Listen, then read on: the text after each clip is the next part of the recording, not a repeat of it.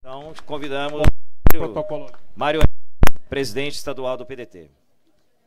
Está chegando. Raimundo Nonato, presidente municipal do PDT. Já está aí. E convidamos também para compor a mesa de forma mais ágil, é, Rinaldo, vice-prefeito. Tá chegando. Está chegando também. Pedimos aos, aos nobres já presentes componentes da mesa que já podem se assentando. Isso, para ir já descansando. e vamos agilizando. Isso. O Mário chegou. Agora Rinaldo Valério.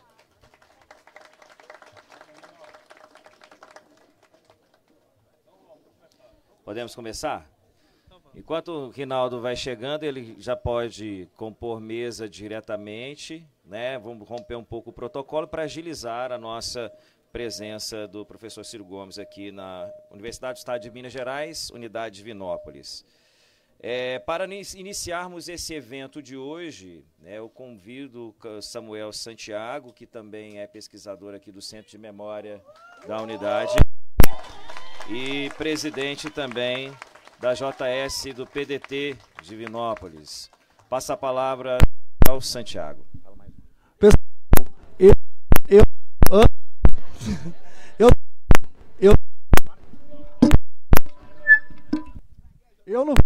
Eu não vou falar porque a gente veio aqui para ouvir o Cirão da Massa, né? E eu quero convidar a juventude para compor conosco a JSPDT, porque nós vamos transformar essa cidade aqui, nem que seja no grito e na luta qualificada. Vamos embora. É comigo agora? Agora com a palavra. Eu. Tô brincando para pedir a vocês. Alô? Eu estou brincando aqui para pedir desculpa a vocês, porque eu cheguei já há algum tempo, mas marcaram uma extensa e muito inteligente entrevista coletiva, mas a uma certa distância daqui. Então, não só perguntas muito sérias que me obrigaram a respostas não é, compatíveis com a qualidade de um jornalismo que está rareando no Brasil, por isso eu quero dar os parabéns pela qualidade. Começou pela, pela imprensa da universidade, né, pelo pessoal que deu exemplo de perguntar coisa séria. Então, eu peço desculpa por ter demorado cumprimento a todas as autoridades civis, militares e eclesiásticas, das pessoas do vice-prefeito, que me honra com a sua presença aqui, doutor Rinaldo, do nosso vereador, que é nosso companheiro e querido amigo, do nosso líder aqui nas Minas Gerais, que abre os caminhos da terra das montanhas, não é? que é o Mareringe, mais do que um amigo, um deputado que só dá orgulho à nossa militância do PDT. E converso consigo ao redor de 45 minutos, pedindo sua, sua permissão, ao cabo dos quais eu tentarei responder perguntas, questionamentos, ouvirei antagonismos, críticas. Eu já vi que tem uma garotada aí do, do, M, do movimento dos Bostinhas Liberais, pode participar também. pode participar também, não tem problema nenhum. Porque esse, esse pessoal que insulta eu estou devolvendo porque eles pensam que insulto é argumento. Não é não, vamos discutir o Brasil. Haverá a hora do apurado da política, da questão eleitoral, mas agora o Brasil precisa desesperadamente abrir um diálogo. E diálogo não é conversa entre iguais. E hoje o que está acontecendo no Brasil é uma tragédia socioeconômica sem precedentes na história, como eu tentarei demonstrar, e a inteligência do país hiperfragmentada e absolutamente radicalizado em extremismos odientos e apaixonados.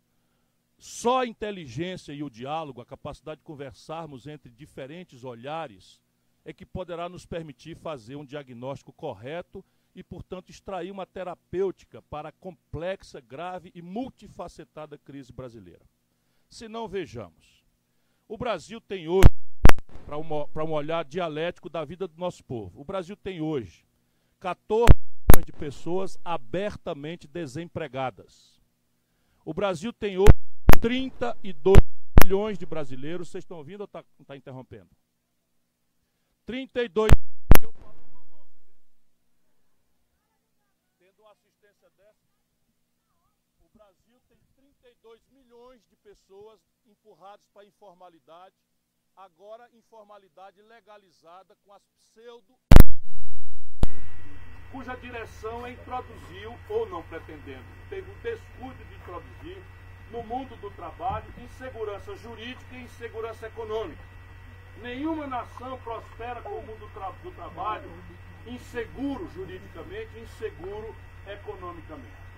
O Brasil tem 63 milhões de pessoas e 500 mil hoje com o nome sujo no SPC, o que significa um indicador muito eloquente do colapso do crédito familiar no país.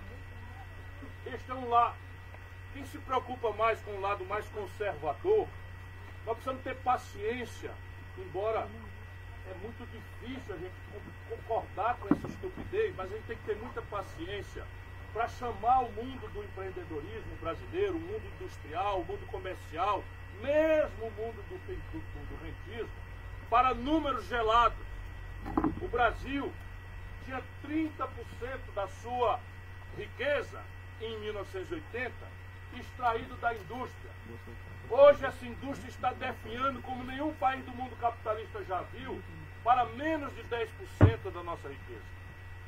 Só nos últimos três anos, do desmantelo do governo Dilma para hoje, agravado por né, Michel Temer e agora o Bolsonaro, que não produziu a crise, mas está dando a ela um conteúdo explosivo e agravado, o Brasil fechou números oficiais.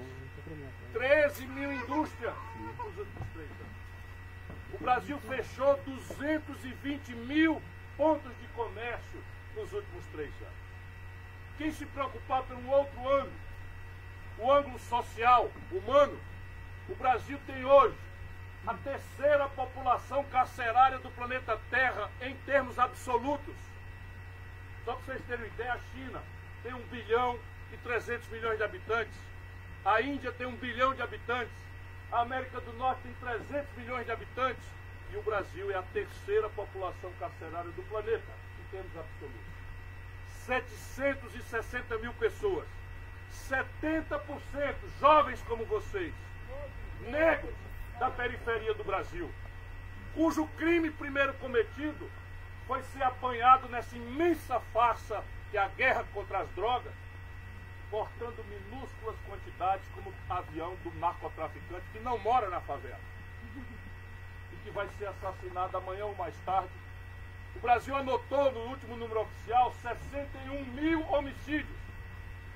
Este é o macabro número registrado oficialmente de quantas mulheres brasileiras, nossas filhas, nossas mulheres, nossas irmãs, nós não podemos olhar um número desse com frieza estatística, 61 mil mulheres registraram terem sido estupradas no Brasil nos últimos 12 meses oficialmente apurados.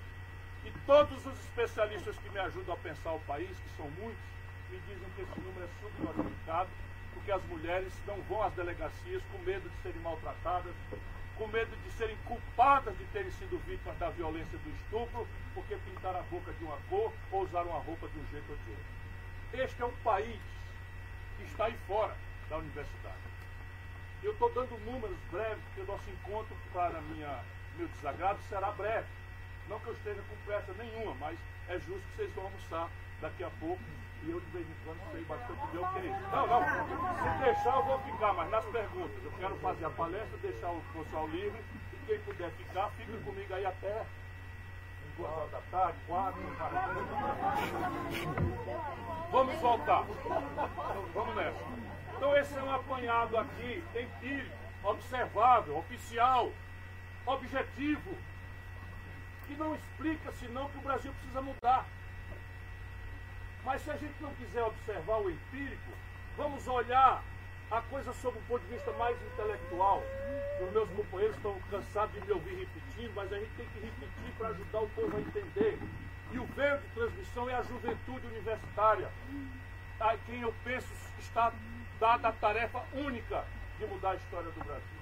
Não seremos nós, nossa geração fez muita coisa, mas na medida em que nós consumamos a nossa muita coisa feita de redemocratização, de combate à inflação, deixar o Bolsonaro chegar ao poder, nós estamos fracassando.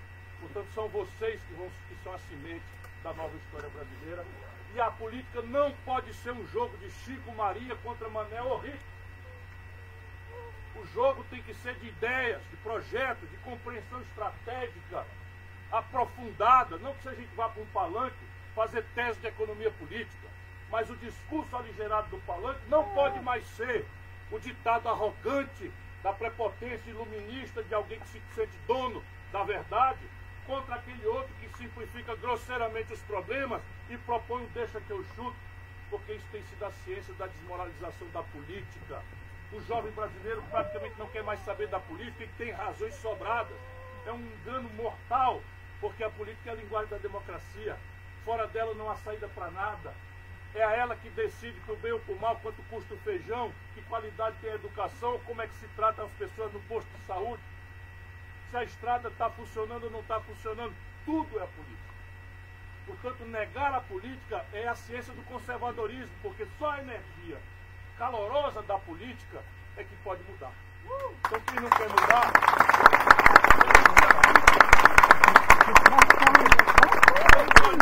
brasileiro por outro ângulo, um pouco mais teórico. O Brasil em 1980, que é ontem, repito eu sempre, na história das nações, o tempo se conta aos séculos. Ontem, em 1980, o Brasil representava 1% do comércio do mundo, com 160 milhões de habitantes. A China, já com 800 milhões de habitantes, representava os mesmos 1% do comércio do mundo, que é o indicador do tamanho relativo das economias, é que participação ela tem no comércio do mundo. Portanto, ontem, o nosso país era muitas vezes mais rico do que a China. O produto industrial brasileiro, que é o sintoma de modernidade econômica, já ameaçado pela, pela, pela economia 4.0, de uma, de uma economia de serviços sofisticados, produzidos por uma indústria de ponta, tecnologicamente adensada, e o Brasil nem sequer está compreendendo essas tragédias que o mundo moderno está nos impondo, inteligência artificial, nanotecnologia, robótica, engenharia genética, biotecnologia, uma nova química, uma nova farmácia, tudo isso. Os trends modernos da, da, do desenvolvimento, nem sequer o ambiente está debatendo, a não ser nas universidades, confinadas, cercadas, sabotadas, não por acaso. Porque aqui está a semente da insurgência revolucionária que o Brasil precisa celebrar. Pois bem, o Brasil tinha um produto industrial em 1980 que era a soma da produção industrial da China, da Coreia do Sul, da Malásia, de Singapura e do Vietnã, os chamados filhos asiáticos, e ainda sobrava um tiquinho. Falando como mineiro, que eu admiro. Sobrava um tiquinho. Hoje, a China representa 12 vezes a produção industrial brasileira. Olha, companheirada, o céu é o mesmo os riscos e as oportunidades, as oscilações de câmbio, as crises cíclicas do capitalismo, para o bem ou para o mal, mexeram com todo o planeta. Por que, que o Brasil definha e a China explode? E a China pode-se dizer que está o exotismo institucional, mas a Coreia do Sul replica a institucionalidade do Atlântico Norte.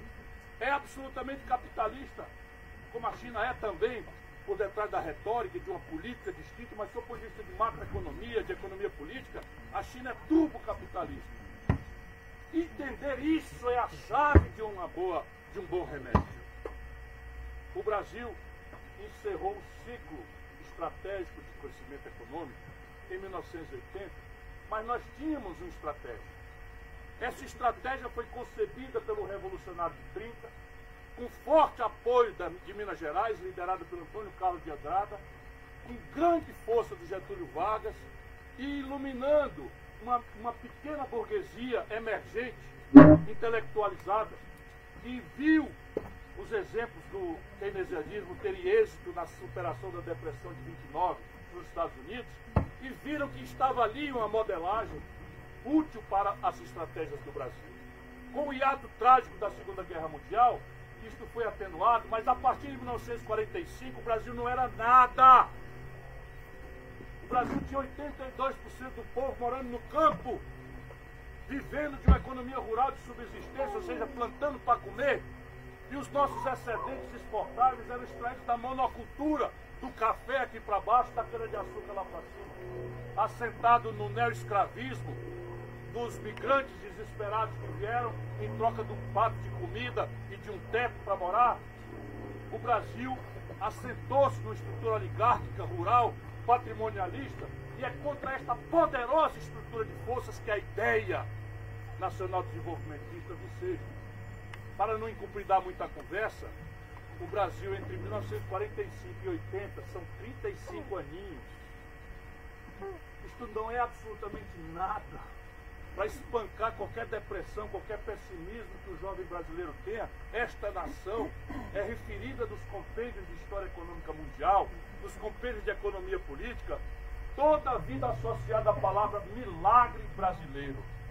Porque entre 1945 e 80, o Brasil cresceu às vezes a taxas de 15% ao ano. O Brasil cresceu acima de 6% ao ano consistentemente. Chega em 80, o Brasil passa a crescer de hoje para cá, de 80 para cá, 2,2% ao ano em média. Quando eu chamo para uma coisa mais teórica, eu estou tentando ver se a gente pensa um pouco fora das nossas paixões. Eu sou um apaixonado. Eu não sou um bom exemplo de denúncia das paixões. Eu não sou um neutro observador da vida nacional. Mas ou a gente raciocina para depois as paixões se ferirem, como é bom que se firam na nossa vida, na nossa comunidade, nas nossas relações e na política, nós precisamos pensar um pouco. O Brasil crescia mais de 6% de entre 45 e 80, com regimes os mais variados, políticas as mais variadas, portanto a questão não é na política estrito senso, lá como hoje, está, está na questão do modelo de estrutural de desenvolvimento, e o Brasil, nesse período de, de, de, 40, de 80 a hoje, cresce pífios 2% ao ano. Se o céu abençoado pelo Cruzeiro do Sul é o mesmo, se o chão maravilhoso e diversificado que nós temos, que o mundo inteiro cobiça, Ó oh, Amazônia, todo brasileiro está preocupado com o que está acontecendo contigo. O mundo inteiro está usando a irresponsabilidade dos governantes do país para subir um degrau na vontade que tem de estruturar um controle internacional sobre este acervo que não é bom derrubar. A floresta vale muitos mais trilhões de dólares em pé do que cortada dando milhõeszinhos para o curto prazo. Porque ali estão os princípios ativos da nova farmácia, da nova química, a base da biotecnologia, uma plataforma para a bioenergia, tudo que o mundo cobiça, os maiores biomas, a maior biodiversidade, o maior acervo hídrico de água doce potável do planeta, tudo isso é o que importa. Não é desmatar para vender quatro, quatro troncos de mogno ilegalmente e botar um gado para vender por trocado. Isto é uma estupidez porque não há projeto que responda à necessidade dos nossos irmãos que estão lá e nós estamos agora fazendo a apologia da exploração predatória e estamos oferecendo ao mundo esse espetáculo patético diante de um problema gravíssimo, declarações estapafúrdias, fazendo com que a comunidade internacional olhe para o Brasil e esteja planejando pesadíssimas retaliações que vão fazer nosso povo sofrer ainda mais. Queria fechar esse parênteses para voltar ao itinerário que nós estamos falando aqui. Pois bem, se o chão é o mesmo e o povo maravilhoso, mestiço, contraditório, violento, não é? Ao mesmo tempo de uma exuberância cultural admirada pelo mundo inteiro, é o mesmo, o que, que aconteceu? É a danada da política de novo. Nós tínhamos o Brasil sendo tangido por uma estratégia e essa estratégia morreu. E do ano 80 para cá nós temos sido incapazes. E veja bem, tivemos ditadura, tivemos demagogia rasteira, hiperinflacionária, tivemos despotismo esclarecido com jeitão de sociologia de quinta categoria, vendida como se fosse coisa principesca do Fernando Henrique. Tivemos a boa vontade do Lula, com todas as contradições. Tivemos a tragédia do governo Dilma, o desmonte do Michel Temer e agora o Bolsonaro. E o Brasil passa todos esses regimes políticos e o, rigorosamente a matriz de, de, de economia política é a mesma. As respostas simplórias ao desafio estratégico do Brasil são da mão para a boca. O debate, ele mesmo, sobre a compreensão do que aconteceu e a terapêutica, não existe. Por isso é necessário que a gente imponha isso ao método brasileiro. Daqui a pouco as paixões eleitorais voltam e cada um vai para o seu partido, cada um vai para a sua simpatia e vamos tentar achar um caminho. Mas agora, três anos e meio de tragédia, nós temos esse tempo para botar a mão na cabeça e puxar esse diálogo, obrigar os operadores da política brasileira a saírem da conveniência superficial para refletir sobre a complexidade do problema. E a complexidade do problema tem a seguinte natureza, em resumo. Quando o Brasil desastrou-se na política, o colapso da ditadura, né, o desastre da morte do Tancredo Neves, a posse do Sarney, a superinflação que pôs uma emergência na cabeça de todo mundo, a, a maravilha do milagre do Plano Real, que deu uma popularidade fácil no primeiro momento ao Fernando Henrique, depois quebrou o país, a maravilha do consumo expandido no período Lula pela política de crédito, etc., e pela, pelo salário mínimo, depois sequenciada por outra quebra do país, porque a gente expande o consumo e não se preocupa com a produção. E quando essa, esse buraco acontece, nós vamos importar do estrangeiro a diferença em volumes maiores cada dia que passa. Se os preços dos produtos tradicionais brasileiros vão para cima, a gente mascara o buraco. Se os preços, como é da tradição dos preços das tais commodities, vão para baixo, o Brasil quebra. É o mesmo filme. A mostrar a ilusão trágica que é a gente imaginar um modo moderno de consumo. Nesta, nesta praça temos mais celulares do que gente. Todos os celulares são produto da inteligência estrangeira. Nós não sabemos fazer celular. Toda a informática embarcada, estrangeira. Todos os novos materiais, estrangeiros. A fibra das roupas que não amassam mais, importada do estrangeiro. 84% da química fina dos remédios importados. Todos os meios de diagnóstico médico vêm do estrangeiro. 80% do valor econômico de um carro produzido em Betim pela Fiat vem do estrangeiro, a parte rica. E a gente alimenta a ilusão de que vamos pagar essa sofisticação moderna de consumo que o nosso povo tem direito e aspira com soja, milho, minério de ferro bruto e, e petróleo bruto. Essa conta não fecha. Ciclicamente a gente se ilude porque os preços sobem, ciclicamente a gente quebra e fica odiando o governante do dia e nos predispõe a essas tragédias políticas cíclicas que nós estamos vivendo. Como nós vamos interromper isso? Eu sustento comovidamente que o Brasil precisa discutir um novo projeto nacional de desenvolvimento. E cada palavra dessa quer dizer um punhado de coisas muito complexas e muitos conflitos, onde na partida a chance da gente perder é enorme. Porque acreditem, tatu não sobe em toco. Se você passar na rua, na estrada, e ver um tatu em cima de um toco, alguém botou. Porque tatu não sabe subir em toco. Isso é uma minha contribuição à filosofia mundial. Então, essa tragédia, muita gente ganha dinheiro. Quer ver a contabilidade deste último semestre, Bolsonaro? Ela é assim, ó.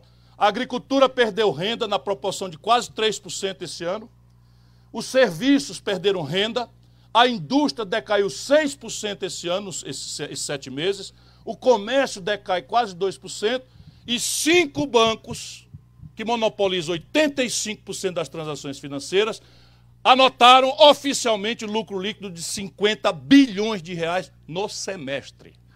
O que supõe que eles terão 100 bilhões de reais de lucro numa economia real toda indo o vinagre. Ó, meu irmão, se o tatu está no toco, alguém botou. Dinheiro não, não, não, não, não, não se multiplica. Se ele chegou a colar, ele saiu de algum lugar. Se não foi da indústria, do serviço, do comércio, nem da agricultura, foi da onde? Do teu bolso. Do bolso do contribuinte brasileiro. E pior, nós não estamos dando conta de pagar nem o juro, porque estamos em buraco na conta pública brasileira. Apesar do sistema tributário maluco, nós estamos em déficit de 130 bilhões por ano, e isto vai para a conta, porque quando você não paga o fluxo, o fluxo vai para o estoque e a dívida brasileira está galopando para 80% do PIB. E o problema é que esta dívida, criminosamente, vence em quatro dias um quarto dela. 5 trilhões e 700 bilhões dividido por quatro é o que vence em quatro dias. Este é o ponto. E vocês não vão ler isso no jornal, não vão ver na TV, porque este lucro líquido exorbitante é o que suborna as consciências da elite dominante do país pagam as maiores verbas publicitárias, mas pagam a, a rentabilidade das cinco famílias que dominam a grande mídia nacional. E que tem cada uma delas 10, 15, 20 bilhões de reais aplicado no juro mais exorbitante do planeta Terra. Não vão querer que essa mamata acabe jamais. E qualquer um que ousar denunciar isso começa a sofrer censura e depois interdições. Então, é uma, eles acharam um cara duro de roer porque eu fiz uma opção quase ascética de não gostar de dinheiro, não me aproximar de dinheiro, não querer saber de dinheiro. Então, eu tenho quase 40 anos de vida pública, nunca respondi por um inquérito, nem passei absolvido. Não aceitei receber três pensões imorais, que me faz uma falta lerda em tempos de reumatismo chegando, Mas eu queria ter moral, isso aos 36 anos, porque muito precoce, comecei muito cedo. Então não dá para me chamar de corrupto, que a grande forma de desmoralizar a política é pegar uma contradição de qualquer um, todos acabam tendo, e novelizar como se fosse corrupção a preocupação mesmo dessa elite mais corrupta do planeta Terra.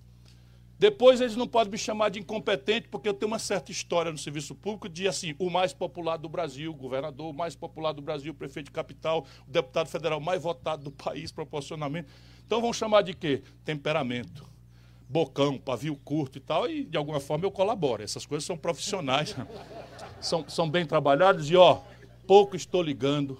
Pra, pelo contrário, às vezes me sinto muito honrado de chegar no Jornal Nacional e todo mundo tem que responder por esculhambação e dizer, mas o seu temperamento, candidato, o senhor perfeitamente, eu sou meio assim mesmo e tal. Estou até melhorando. E isso o Bolsonaro vai entregar na mão do William Bonner o kit gay fraudado, que nunca existiu, e a Globo não comete o mínimo de responsabilidade com o país de, de fazer repetidamente o esclarecimento de aquele kit gay era uma fraude, que não existia. E eles não, mas nós botamos. Botaram sim, uma notinha de rodapé, mas a Globo sabe que só passa para o povo que ela novelizar repetidamente. E a gente também está cansado de saber. Pois bem, voltando ao itinerário da nossa conversa. Projeto supõe, por primeiro, revogar, abandonar a ilusão neoliberal. E isso não é trivial, porque o neoliberalismo ele se aperfeiçoa no imaginário do povo, porque ele, ele, ele sabe que a humanidade transitou da cidadania para o consumidor. Então nós não somos mais cidadãos, nós somos agora consumidores. E a, o trânsito da angustiante busca pela felicidade saiu da insurgência revolucionária, do amor romântico, da paixão, enfim, né, do amor, da poesia, para quanto de uma expectativa de consumo excitada maravilhosamente por todo o buraco que a cabeça da gente tem, a gente dá conta de praticar com a renda apertada. Eu gosto de me distrair nos aviões jogando esse joguinho. Você não consegue mais jogar um joguinho que não entra uma propaganda. O Gael, meu filho, já aprendeu, tem três anos e meio, e diz: Ah, propaganda fuleiragem. Eu estou ensinando ele.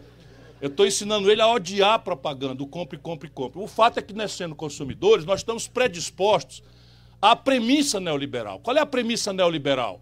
A premissa neoliberal é que o livre mercado ao competir agressivamente pela preferência do consumidor, garante a ele o bom, bonito e barato. Ou seja, o melhor produto, o melhor serviço ao menor preço. Isto é encantador para quem está pensando que ser feliz é acessar um padrão de consumo complexo e caro. Porém, isto é mentira. Esta experiência nunca aconteceu na história humana. Deixado solto, o capitalismo destrói a competição pela oligopolização e pelo monopólio. Deixado livre, a história humana demonstra o capitalismo produz inequidade, concentração de renda, disrupturas e crise. O 2008 não ensinou isso a ninguém. Aos americanos ensinou. Hoje não há mais um acadêmico respeitável, conservador que seja em Chicago, que não perceba que tem uma coisa errada no consenso de Washington. Eu circulo por aí afora. Só o Paulo Guedes, que vem de Chicago, mas parou de ler em 1980, não é? que replica mofado o ideário que está levando a humanidade à tragédia. Ante a observação empírica de que os países que não aceitaram isso, que são poucos, são os únicos que estão saindo da crise internacional. A partir do americano, que em 2008 reagiu com Barack Obama com uma ferramentaria neokeynesiana de admirar qualquer socialista. Eles inventaram até uma nova língua, estatizaram o setor de, de, de, de seguros, que tinha quebrado, com dinheiro público, estatizaram a General Motors e inventaram a palavra pré-privatização. Eles não estavam estatizando, estavam pré-privatizando. Botando dinheiro. Então o lucro é privado, esse é o capitalismo moderno. O lucro é privado e o prejuízo, quando dá, vem a, a sociedade contribuinte é, pagar essa, essa crise. Mas os chineses, os coreanos, os alemães, os italianos, Nenhum deles jamais, eu estou falando dos maiores centros dinâmicos, históricos e contemporâneos do dinamismo econômico e da, do enfrentamento exitoso de crises cíclicas, são aqueles. Agora na Europa, só Portugal está na contramão da crise que impõe a um garoto de 18 a 25 anos espanhol 42% de desemprego. Pois bem, projeto significa abandonar esta ilusão, de que nós vamos ser salvos da nossa tragédia coletiva pelo entrechoque do laissez-faire, isso não existiu na humanidade jamais, e no país como o Brasil não existirá. Mas isso não supõe só abandonar esta ilusão, supõe que o Brasil precisa retomar a capacidade de se planejar. Eu estou insultando aí os, os, os burocratas, os bolsomínios ou os petistas mais doentes e fanáticos para furar meu olho com um plano que diga para onde está indo a educação brasileira em 5, 10 anos. Eu quero que alguém fira o meu olho ou espete o meu coração com um plano que diga para onde o Brasil está indo, do ponto de vista de infraestrutura, de indústria, de economia 4.0, de nanotecnologia. Qual é o plano? Onde é que está? Em qual prateleira? Qual é o plano de ciência e tecnologia? Que plano o Brasil tem para financiar a sua estética, que é a condição sine qua da afirmação da sua identidade econômica e da sua conduta de consumidor? Que pode optar por um padrão que vai matar o planeta Terra, ou por um padrão que, ao invés de perguntar só quanto custa, pergunta quanto custa, mas pergunta a quem aproveita o meu ato de consumo economicamente. Se o meu ato de consumo é fraterno ao meio ambiente, na origem, no rejeito, isso quem faz é a cultura. Só isto explica que um consumidor chegue no supermercado, vá lá para a prateleirinha pequena dos orgânicos e compre malajambrado e mais caro uma coisa, porque sabe que aquela coisa vai beneficiar comunitariamente o seu irmão, economicamente, e não está ferindo o planeta Terra de morte, porque o padrão de consumo que aí está vai matar o planeta Terra. Mas ambiente não pode ser questão identitária. Ambiente não pode ser questão identitária em que alguém do mal é encarregado de não deixar faltar energia módica e alguém do bem é encarregado de proteger o calango. O trabalho de, de um projeto é complexo, como eu disse. É preciso definir no território, por exemplo, a ambiência socioeconômica. É preciso zonear o território do ponto de vista socioeconômico e ambiental. É preciso dizer onde vão trabalhar os brasileiros. Que tipo de desgaste nós podemos ter na natureza, desde que o compensemos com outro tipo de políticas é, de atenuação de danos, de contenção de danos. Nacional por quê? Por favor, raciocinemos. O ato de empreender não é um ato que, cujas condições sejam globais. Só a mistificação e a propaganda ilude o brasileiro e aceita que as nossas elites tomem tais providências. Agora tem toda uma lista de entrega ao capital estrangeiro de empresas sensíveis produzindo um passivo em dólar sem a gente ter o dólar para pagar isso. Então a pergunta simples é o seguinte: a condição de ter um comércio, uma indústria, uma roça é global? Não é global. Por quê? Porque a personalidade do capital e o seu custo são dramaticamente variáveis nacionais. Exemplo prático, aqui em Divinópolis, um comerciante desconta uma duplicata a 1,5% de juro ao mês. Isto é o que um comerciante tem para financiar sua empresa no Japão por ano. O juro real no Japão hoje é menos de 2% ao ano. Na Europa a mesma coisa, nos Estados Unidos a mesma coisa. Bota para competir, desintermediar essa competição por prostração ao mito neoliberal, por apologia à livre competição, arbitrado por um consumidor descuidado e apertado na renda, para quem o bom, bonito e barato é o que interessa, um financiado a 40% ao ano e o outro financiado a 2%, não fica um, meu irmão. E a grande pergunta é: de onde é que vem o dinheiro para tu consumir amanhã? A variável de construção de empreender tecnológica tomou uma centralidade única na história humana. Tecnologia agora é o nome da nossa decisão de consumo. Ainda que não seja reflexivo, nenhum de nós aceita mais o velho tecnológico. Nenhum de nós aceita mais Todo mundo aspira o smartphone com a tela de não sei quantos megapixels, com capacidade de fazer é, retratos com não sei das quantas, com capacidade de gravação, com capacidade de entrar com velocidade 5G, que logo mais vai vir, vai tornar obsoleta tudo que nós temos e está chegando pela China. Pois bem, a tecnologia não é um domínio global, pelo contrário. Leis de propriedade intelectual draconianas impostas pelo Centro Dinâmico do Poder Internacional e replicadas no Brasil pelo senhor Fernando Henrique Cardoso e nunca aceitas pela China ou pela Coreia do Sul, ou mesmo pelo Japão, nos impedem de acessar tecnologias com patente vencida. Sabe qual é a consequência prática disso? O Brasil esse ano está importando com dinheiro público 17 bilhões de dólares, só o governo federal, do complexo industrial da saúde. Doutor, todos os seus fios, os seus instrumentos, seu instrumental, o, o, o, o, foco cirúrgico, tudo importado do estrangeiro. E não se fala nem de tomografia computadorizada, ressonância magnética funcional, ultrassom, nada disso. Microscópio eletrônico, o Brasil não tem capacidade de produzir nada em ótica, por exemplo. Pois bem, tecnologia é objeto de uma assimetria competitiva que ou nós nos protegemos ou nós vamos aceitar a seguinte história. Competir o tecnologicamente de ponta com o tecnologicamente defasado de forma desintermediada, arbitrar essa competição por um consumidor, justamente querendo bom, bonito e barato, não fica um, meu irmão. E a pergunta é de onde é que vai vir o dinheiro no limite para pagar essa conta? Terceira escala. O planeta Terra está começando a tremer com esta guerra comercial dos Estados Unidos com a China. E o Brasil, que tem tudo para ganhar nisso, está se alinhando do lado errado. Porque a característica do empreendedor global é trabalhar com mega escala. Eles vendem serviços e produtos com tal quantidade que ninguém precisa ser economista para entender que esse produto dramaticamente reduz o preço. Porque, por exemplo, produzir uma calça jeans numa fábrica de Xangai com um bilhão de peças, o custo de produção é tanto pano, é tanto zip, é tanta, a, tanta linha que eles compram que o preço para eles é muito mais barato. E o produto de um bilhão de calças é tão volumoso que basta ganhar meio centavo de lucro numa calça. Porque a soma de meio centavo e um bilhão já dá milhão. Não sei se eu firia a matemática moderna, mas é uma metáfora, né? Eu sou cuidadoso, mas eu quero só dizer que o ganho de escala apanha o mundo de forma muito desigual. Nosso país, sete em cada dez empregos vem de micro e pequena empresa, que por definição trabalha em pequena escala.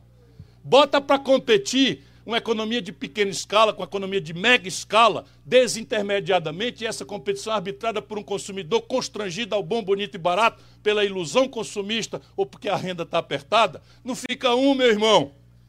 E daí de onde vai vir o dinheiro para pagar essa conta? Agora vamos misturar as coisas. Uma economia como a nacional brasileira, anacrônica tecnologicamente, assentada na pequena escala, estrangulada no financiamento, posta por essa gente crescentemente para competir com o mundo top do, da tecnologia, da alta escala e do financiamento a zero, não fica um. E isso explica agora, tecnicamente, por que, que o Brasil está dizimando a sua estrutura produtiva. E por que, que a pedagogia do consumo tem que ser enfrentada, de novo, com ideia, exemplo e militância. Isto, então, nos traz ao tempo presente, que eu não quero tão apaixonado que estou por, pelo auditório, essa cena aqui é muito linda, eu espero que a minha assessoria tenha fotografado isto aqui. Eu e a minha careca, já estou bem fotografado. Né? Isso aqui é o que interessa para o povo ver que há esperança no Brasil. Meio-dia em ponto, a juventude de Minas organizada para discutir política.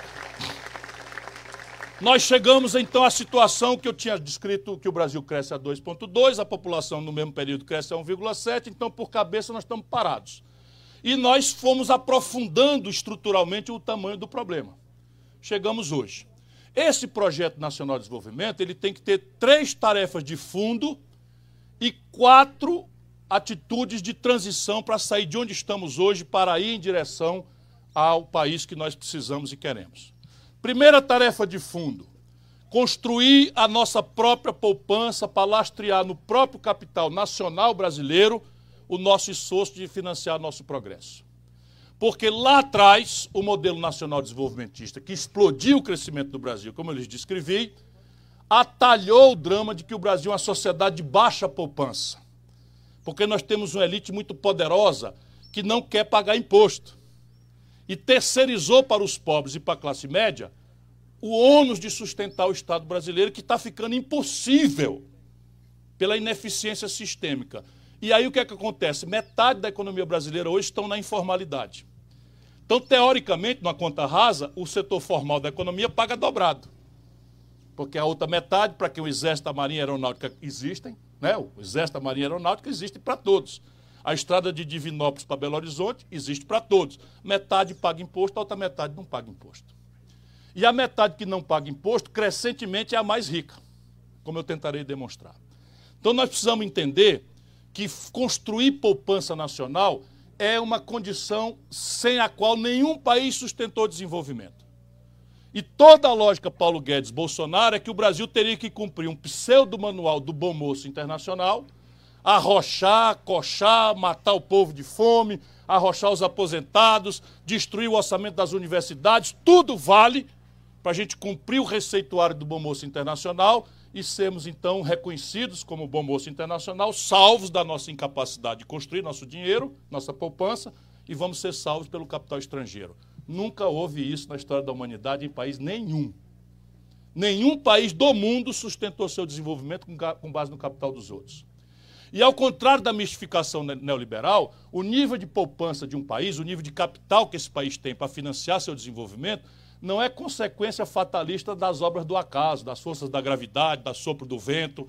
Não. É consequência de arranjos institucionais que a banada da política faz ou deixa de fazer. Só ela faz bem feito ou mal feito, só ela faz servindo a este ou aquele senhor. Trata-se na prática, para eu não lhes cansar que o sol está esquentando, não é? Trata-se na prática do modo como você desenha o seu sistema tributário, que eu já já comento. Trata-se de como você desenha a sua poupança de longo prazo, o seu acervo previdenciário. Trata-se na prática de como você desenha seu mercado de capitais. Trata-se na prática de como é que o investimento público é guiado. Qual o volume dele e para qual rumo esse investimento. Trata-se na prática de qual institucionalidade ordena os fluxos de crédito. Vou dar um exemplo para vocês que é bem recente. No Brasil não existe venture capital. A gente usa até o nome em inglês porque nem sequer o correspondente em português existe. Mas esse é um dinheiro que não é empréstimo ele existe em volumosíssimos, crescentes volumes no mundo, para financiar a inovação. É o jovem empreendedor com uma ideia nova, que não tem antecedente, portanto ninguém sabe se aquilo vai dar certo ou não, portanto é um empreendimento de alto potencial e alto risco. E esse jovem tem algumas características, ele não tem patrimônio para dar em garantia, ele não tem fiador porque ele é jovem não tem patrimônio para garantir a retrogarantia do fiador. Então esse capital existe para isso. Ele entra como equity, como a sociedade, se o empreendimento der certo, ele tem uma participação que mais do que remunera o dinheiro que ele botou. Se micar, micou, e ele vai se remunerar pelo outro, pelo outro projeto que ele financiou. Assim nasceu o Yahoo, o Google, a, a, a Microsoft, a Apple, só para dar clareza para vocês aqui. Assim nasceu todas essas inovações. No Brasil, Bill Gates tinha, hoje era motorista de Uber. Porque é o que resta. O emprego que está se produzindo no Brasil é motorista de Uber, é motoqueiro para levar, ganhando cinco reais, a comida do, do, do iFood ou, ou dos outros coisas, morrendo aí nas grandes cidades, né, atropelado. Para ganhar cinco reais por corrida. Pois bem, esta questão de formação bruta de capital, o Brasil tem condição de fazer. A segunda é, pouco importa a institucionalidade, jamais prosperou a nação que por detrás dessa sustentável prosperidade, progresso civilizatório, você não encontre clara, não interessa a retórica. A propaganda, a mistificação, o desenho institucional é coisa de cada um. Mas na prática você puxa, tira a radiografia, lá está. Um Estado forte, um empresariado convergente com esse Estado forte na dinâmica escolhida para desenvolver o país e uma academia. Olha a centralidade do pensamento acadêmico. E uma academia imediatamente responsável pelas soluções inteligentes demandadas pelo projeto estratégico de desenvolvimento. O Brasil sai de um dirigismo estatista que se desmoralizou pela corrupção generalizada, pelo patrimonialismo, etc, etc. E como quem vê a vaca infestada de carrapato, nós resolvemos agora adotar uma solução mágica. Vamos matar a vaca para acabar com o carrapato. E o que eles vão fazer aí? Retalhando a Petrobras, entregando a Embraer para os estrangeiros. E veja que a Embraer é privada. Eu não tenho interdição mental na minha compreensão estratégica do Brasil. E, por fim, só prospera a nação, essas são as três tarefas de fundo: organizar a poupança, para dizer de onde vem o dinheiro, coordenar estrategicamente o empresariado e a universidade em direção a um, a um, a um projeto pensado, pactuado, consensado, politicamente hegemonizado, porque nós somos democratas, não queremos a experiência totalitária da China, nem autoritária né, do, da Coreia do Sul. Isso dá um pouquinho mais de trabalho, mas é perfeitamente praticável em ambiente democrático. E, por fim, investimento em gente. Não existe economia complexa sem ciência e tecnologia. Não existe ciência, tecnologia e inovação sem educação e cultura. Sabe, se não houver uma aposta como os ingleses fizeram no século XIII Os ingleses fizeram no século XIII, os franceses no século XIV, os alemães já no, os alemães não, os norte-americanos já no século XVII tinham as suas universidades. A Coreia do Sul é outro episódio mais recente. Há 30 anos atrás, a Coreia do Sul, 40 anos atrás, não sabia fazer um carro. Fez uma aposta em ciência e tecnologia, começou com uma atitude meio clandestina de, de, de, de, de, de violentar a propriedade intelectual e, e copia, cola é com engenharia reversa, e hoje é uma potência em microeletrônica. A China não era nada, como eu disse, no ano 80, e hoje a Huawei provavelmente está ganhando a, a corrida pelo domínio da tecnologia 5G, que vai ser uma revolução nos costumes e relacionamentos da humanidade. Para chegar neste ideal de uma nação com alto nível de poupança, coordenados os seus empresários com o Estado empoderado e uma universidade é, produzindo a usinada a quente, a, a, aceleradamente, empoderada, estimulada e não como está hoje, deprimida e amedrontada, a resposta técnico-científica e, e uma população e uma população capaz de não ser presa fácil de fake news, de mamadeira de piroca, de, de, de coisas que infernizam a vida do país ou que reduzem nosso drama a um culto à personalidade, mesmo de pessoas queridas e tal, porque. Mas aqui a questão é bem outra. Para ir até lá, nós temos que entender o hoje, desculpe lhes cansar, serei telegráfico, porque a careca dele não aguenta mais o sol. Já eu, muito cabeludo, aguento bastante bem. O Brasil hoje precisa resolver quatro motores enguiçados, sem o que nós não retomaremos o desenvolvimento. Nenhum deles está sendo considerado pela visão estratégica que nos governou ao longo dos últimos 15 anos. Primeiro, o colapso do consumo das famílias. Quando o país cresce, 60% da causa bastante dos crescimentos que o Brasil experimentou no passado se deve ao consumo das famílias. Ninguém precisa elaborar muito complexamente. Se as famílias consomem, o comércio vende. Se o comércio vende, emprega gente e encomenda da indústria.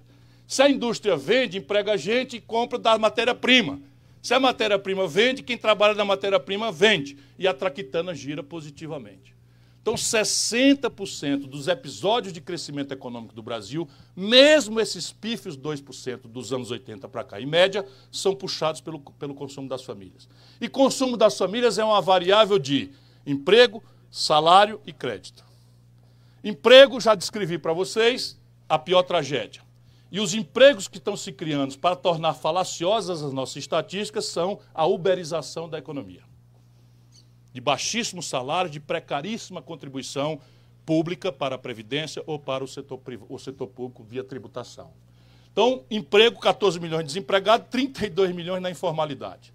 Renda, como consequência dessa depressão, em queda profunda. E o crédito, por onde nós podemos reverter esse quadro, 30, 63 milhões e 500 mil brasileiros com o nome no SPC. Eu estudei com muito cuidado e com a minha responsabilidade. Eu sou ex-ministro da Fazenda, ex-governador, ex-prefeito. Eu nunca andei mentindo, fazendo demagogia para ganhar eleição e sair desmoralizado. Eu fui o mais popular em todos esses episódios na porta de saída, não é na de entrada.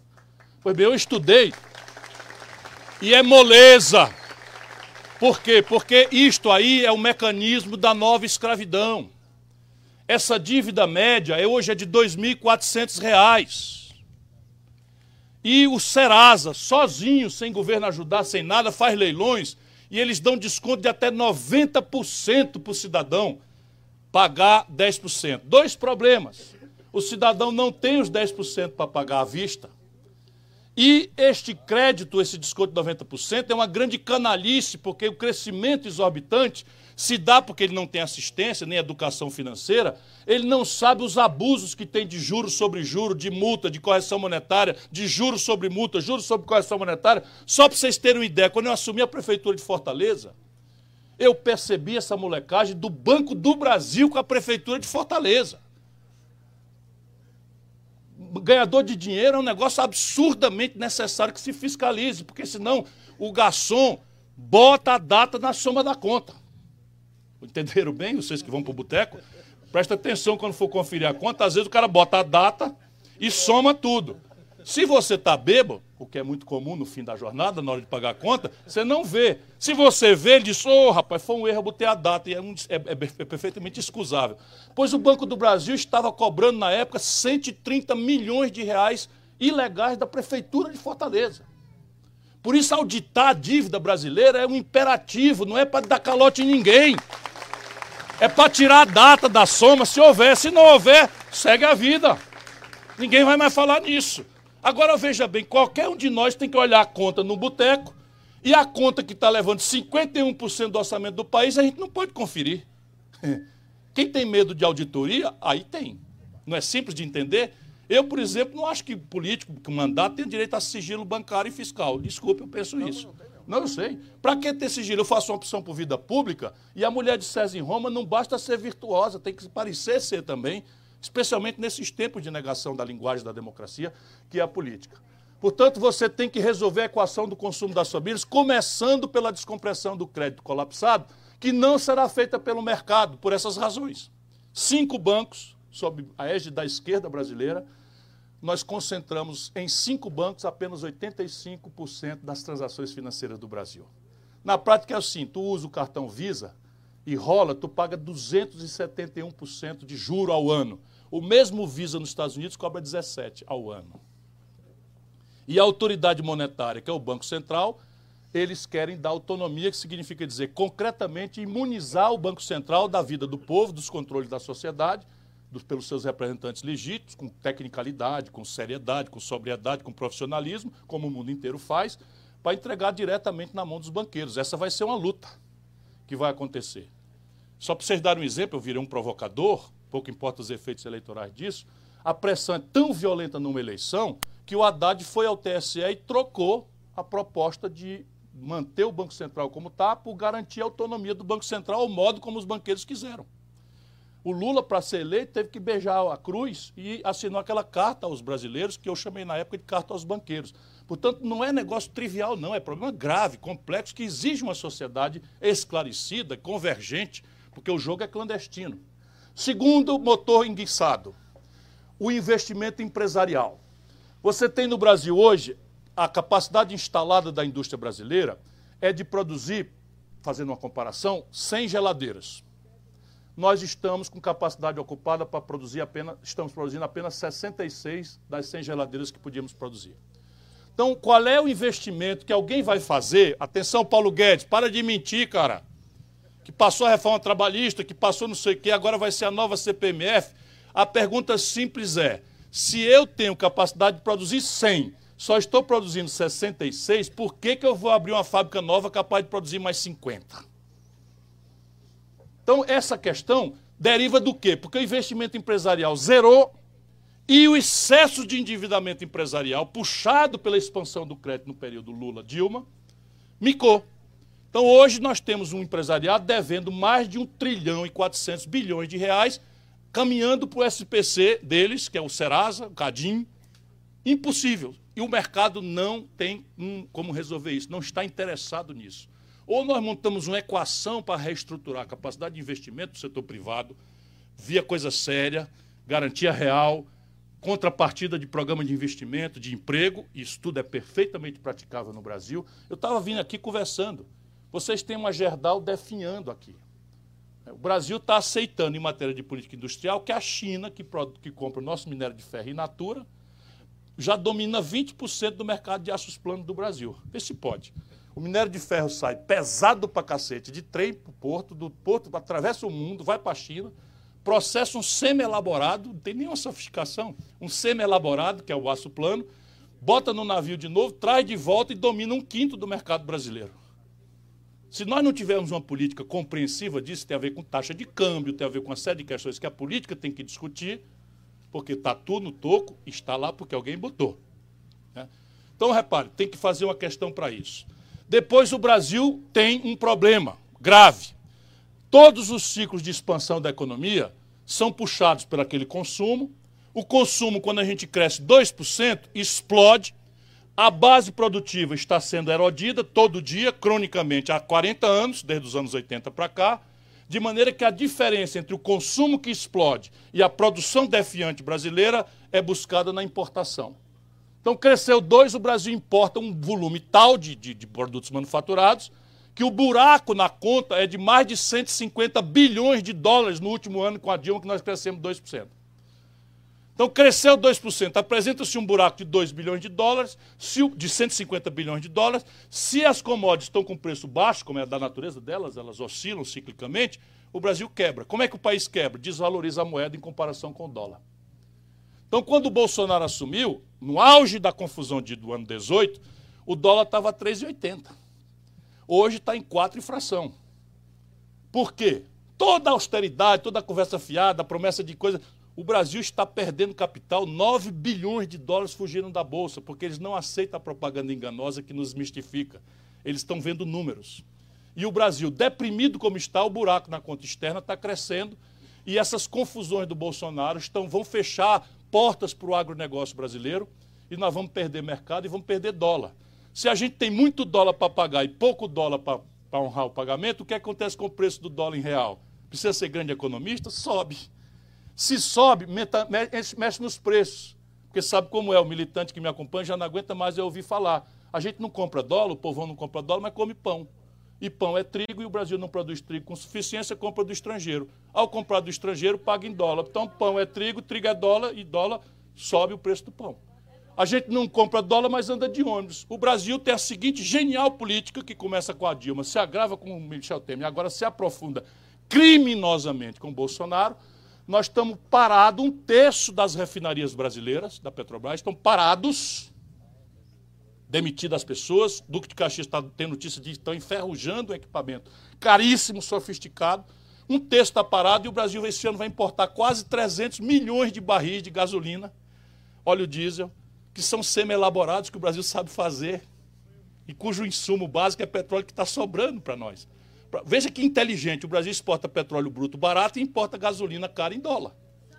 80% disso da onde? Dos Estados Unidos. Quem é o embaixador nomeado? O filho do cara, um policial de 35 anos, completamente despreparado. Para quê? Aí tem, meu irmão. Como é que se explica parar 30% das refinarias e 80% de importação da gasolina em dólar dos Estados Unidos. Qual é a explicação? Tem nenhuma xenofobia nisso, não tem nenhuma. Acho que a gente tem que ser bom amigo de todo mundo. O Brasil tem nada que se meter em confusão de gente grande, temos que defender nossa pátria aí, lutar por uma ordem internacional assentada no direito, contra a violência, respeitar a autodeterminação dos povos, parar de dar palpite na eleição dos outros, na crise política dos outros. Enfim, tentar ajudar a desarmar os conflitos. Isso é a tarefa orgânica, histórica do Brasil desde a sistematização do Barão do Rio Branco, está tudo sendo rasgado. Hoje, este embaixador, plenipotenciário do Brasil aos Estados Unidos, chamou Macron num meme na internet de idiota. Que eu viva dizendo isso está de bom tamanho. Eu não tenho vocação para ser diplomata.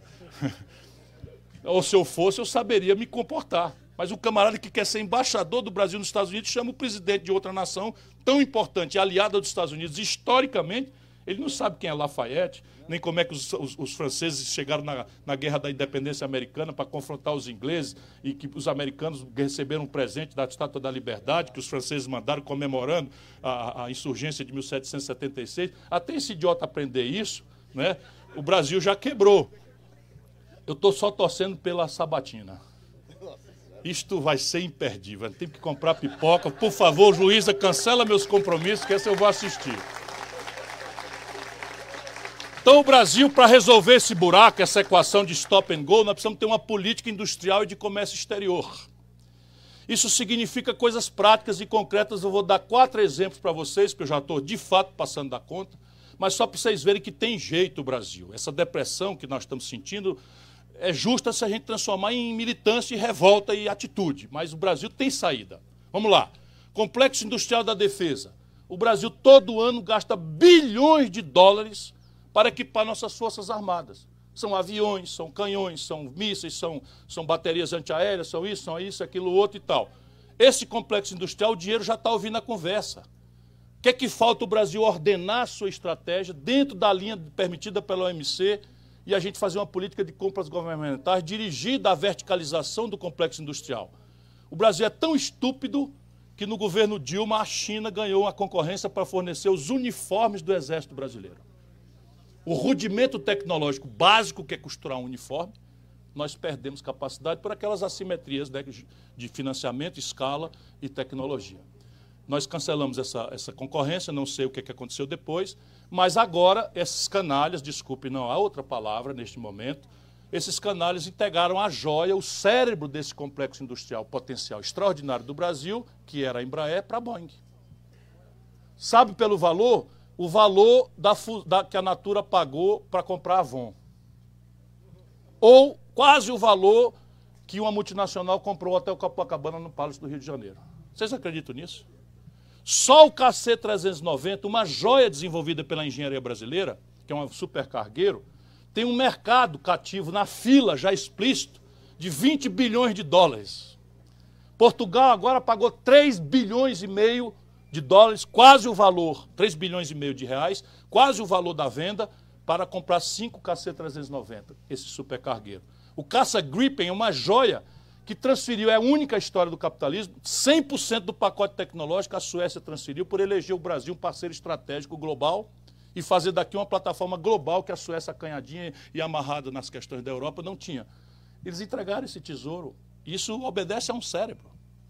Né? Segundo complexo industrial, já mencionei, saúde. 17 bilhões de dólares estão ouvindo a conversa. Esse ano, o governo federal brasileiro vai pagar ao estrangeiro por próteses, fármacos, químicos, apetrechos de diagnóstico médico, 17 bilhões de dólares que você tem 80% disso patente vencida, você monta no Vale do Jequitinhonha ou Mucuri, no norte de Minas, que eu conheço bem porque é o lado mais pobre de Minas Gerais, você monta o Instituto Federal de Engenharia Reversa, copia, sem violentar nenhuma propriedade intelectual, e a compra governamental dirige.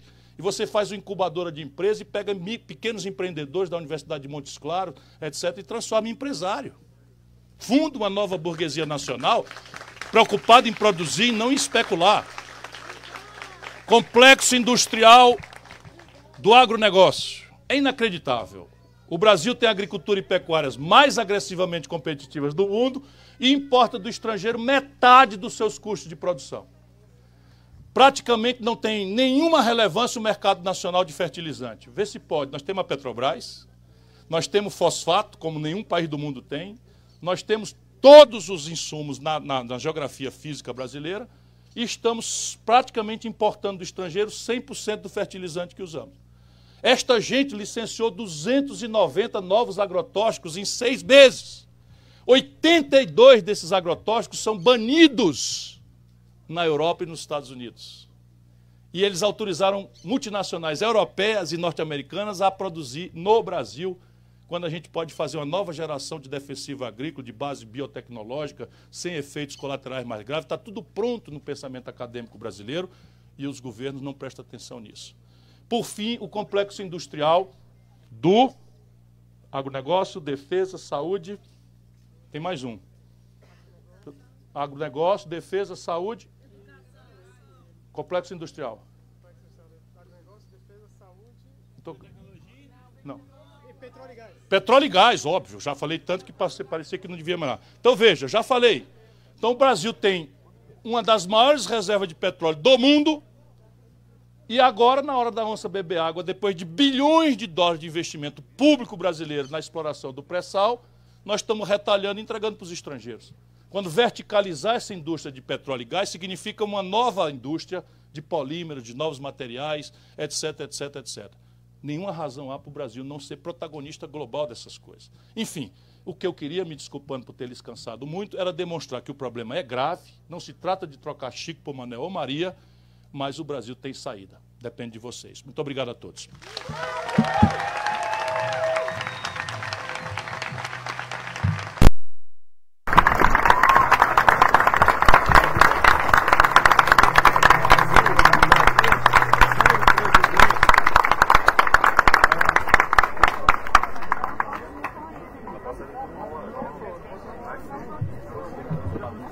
Eu cheguei atrasado, fui atropelando o protocolo. Deixa eu agradecer aqui, a, a, aqui já nós estudantes e professores presentes, a Camila Moraes, que, que preside a UED. Muito obrigado, Camila, e atendendo ao convite de vocês, que eu estou aqui com muita alegria. Aos vereadores e deputados aqui presentes, ao AB de Sou AB Ceará 3339, ao professor Fabrício Furtado, diretor da UENG, Divinópolis, ao professor Rodrigo Braga, que é vice-diretor da UENG, de Vinópolis, o Paulo da Mata, presidente do diretório acadêmico, meu companheiro. Vocês estão batendo um bolão, é o único setor que está conseguindo mobilizar para protestar. A Lavínia Rodrigues, reitora, magnífica reitora, está aqui. Por favor, mil perdões por não ter lhe cumprimentado no começo. E ao Tiago Torres, magnífico vice-reitor, também muito obrigado. Perdão por não ter cumprimentado antes. Obrigado a todos mais uma vez.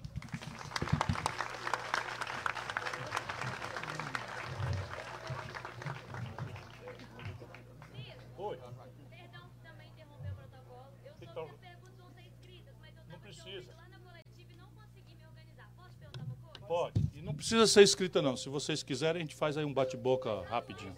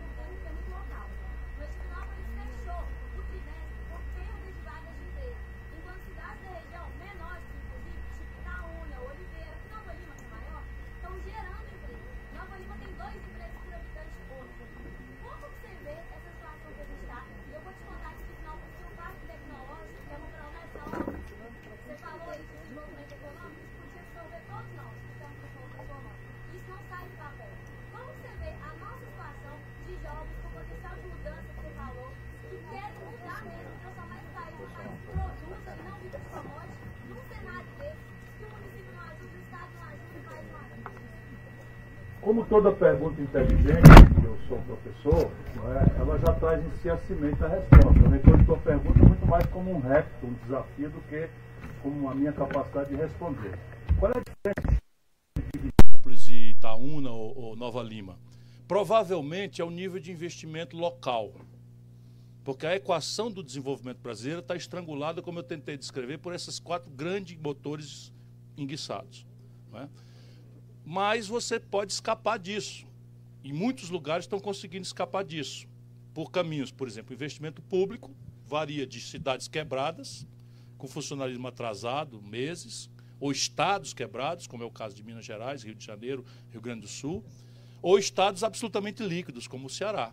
O Ceará faz 30 anos que ninguém fala em atraso de funcionário, estamos expandindo o serviço, estamos expandindo o investimento, o maior investimento per capita do Brasil é no Ceará, e isso cria uma distorção no emprego, nas estatísticas de emprego, por, por quântico, né, por uma observação quântica, o local. Então eu, eu aprecio as coisas do Brasil, como tem que ser, pelo Brasil. Mas eu, ao mesmo tempo, acredito muito na vitalidade dos Brasis que eu conheço por aí afora. E a diferença crítica é a danada da política. Sob o ponto de vista do investimento público, é a danada da política. Eu tenho citado, por exemplo, eu não sei direito, mas cito como exemplo. Qual é o percentual de domicílios com saneamento básico em Divinópolis? Se for a média nacional, é menos da metade. Sabe quanto insumo importado isso demanda? Nenhum. Sabe quanto, quanto qualificação de mão de obra sofisticada isso pede? Praticamente nada, salvo pouquíssimas. Não, é evidente, eu estou só dizendo. E aí qual é o grande estrangulamento? Falta projeto, se, realidade de Divinópolis for do Brasil. Falta projeto e falta conhecimento dos caminhos do dinheiro. Porque eu lhe digo hoje, com toda esta crise, está sobrando dinheiro para saneamento básico, nas exigibilidades do FGTS e nas agências multilaterais, que a pretexto ambiental, saneamento básico entra nesse contexto, estão priorizando volumosíssimos recursos que estão estocados sem uso pelo Brasil. Banco Mundial, CARF, BID. Eu, por exemplo, fiz, peguei Fortaleza com 13% dos domicílios e entreguei com 63% com dinheiro do BID. Rasguei a cidade toda de saneamento básico, de tratamento de esgoto, etc, etc. E, e você não vai acontecer isso pelo mercado. Então eles vão querer agora privatizar as companhias de água, vão privatizar a Copasa. O que, que vai acontecer? Acaba, no primeiro momento, a lógica de subsídio cruzado. Porque você tem uma, uma, uma, periferia muito pobre e um centro dinâmico muito rico, como expressão da desigualdade de riqueza do país. E o, e o vibrião da cólera só funciona reprimi-lo se for todo mundo. Ele não sabe a diferença entre a Rocinha e São Conrado. É uma rua que separa. E aí o que, é que o Brasil tem feito? Subsídio cruzado. Então a Copasa cobra do, dos bairros mais ricos uma tarifa que tem um sobrepreço para compensar a tarifa não paga ou a inadimplência da periferia de Belo Horizonte. Ou de algumas cidades onde ela está. Privatizando, acaba o subsídio cruzado para começar. Depois a tendência é lucro.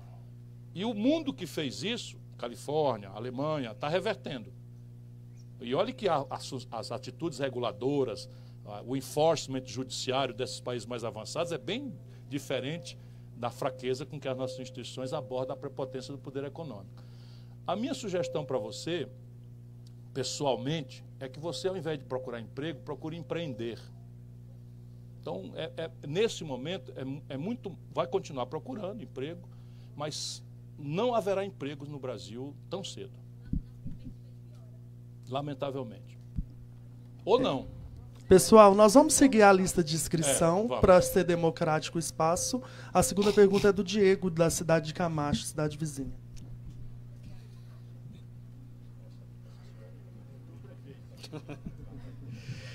Boa tarde, Ciro. Boa tarde a todos. É, sou Diego Cardoso, farmacêutico, hipnólogo e pré-candidato a prefeito de Camacho. Primeiro gostaria de te agradecer, Ciro. Eu sigo todos os seus vídeos, acho que assisti todos, desde 2013, 14 até aqui. E devo a eles a compreensão que eu tenho hoje das complexidades, das contradições do Brasil e até minhas mesmo. Né? Então eu te tenho como mentor, junto com o Eduardo Moreira, o Henrique Bugalho e outros, é um mentor e um professor na minha vida. Muito obrigado, viu? Essa semana eu vi no programa Repare Bem com a Marta Rocha. É, o senhor e ela fizeram uma crítica, de modo geral, às esquerdas, à esquerda, né? É, que focou o diálogo com os intelectuais, com os artistas, e esqueceu do, da grande massa, do povão. É, curiosamente, no mesmo dia, eu ouvi, salvo engano, no canal Galãs Feios, que é um canal de política voltado à esquerda, uma reflexão a respeito das possibilidades da esquerda e centro-esquerda para 2000, para a próxima eleição a presidente. E lá eles fizeram uma crítica parecida a, a você, falando que você estava rodando o Brasil, conversando com nós nas universidades, com os intelectuais, com os artistas, mas estava talvez esquecendo também de trazer esse conhecimento para as grandes massas. Bom, enfim, é, Minas tem mais de 100 municípios com menos de 4 mil habitantes.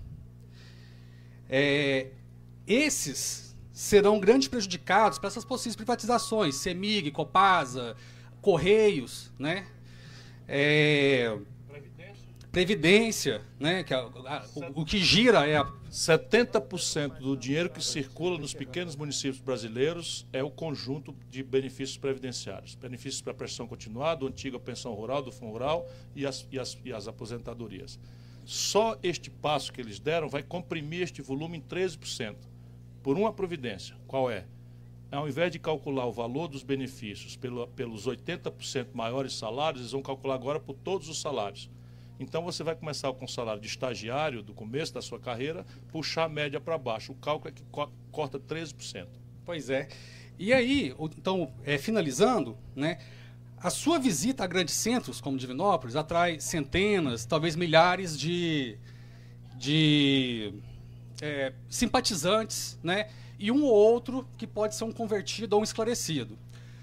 A sua visita a essas cidades pequenas como a minha fariam uma cidade de 3 mil eleitores que 70%, 80% deles esclarecidos virassem também eleitores fiéis.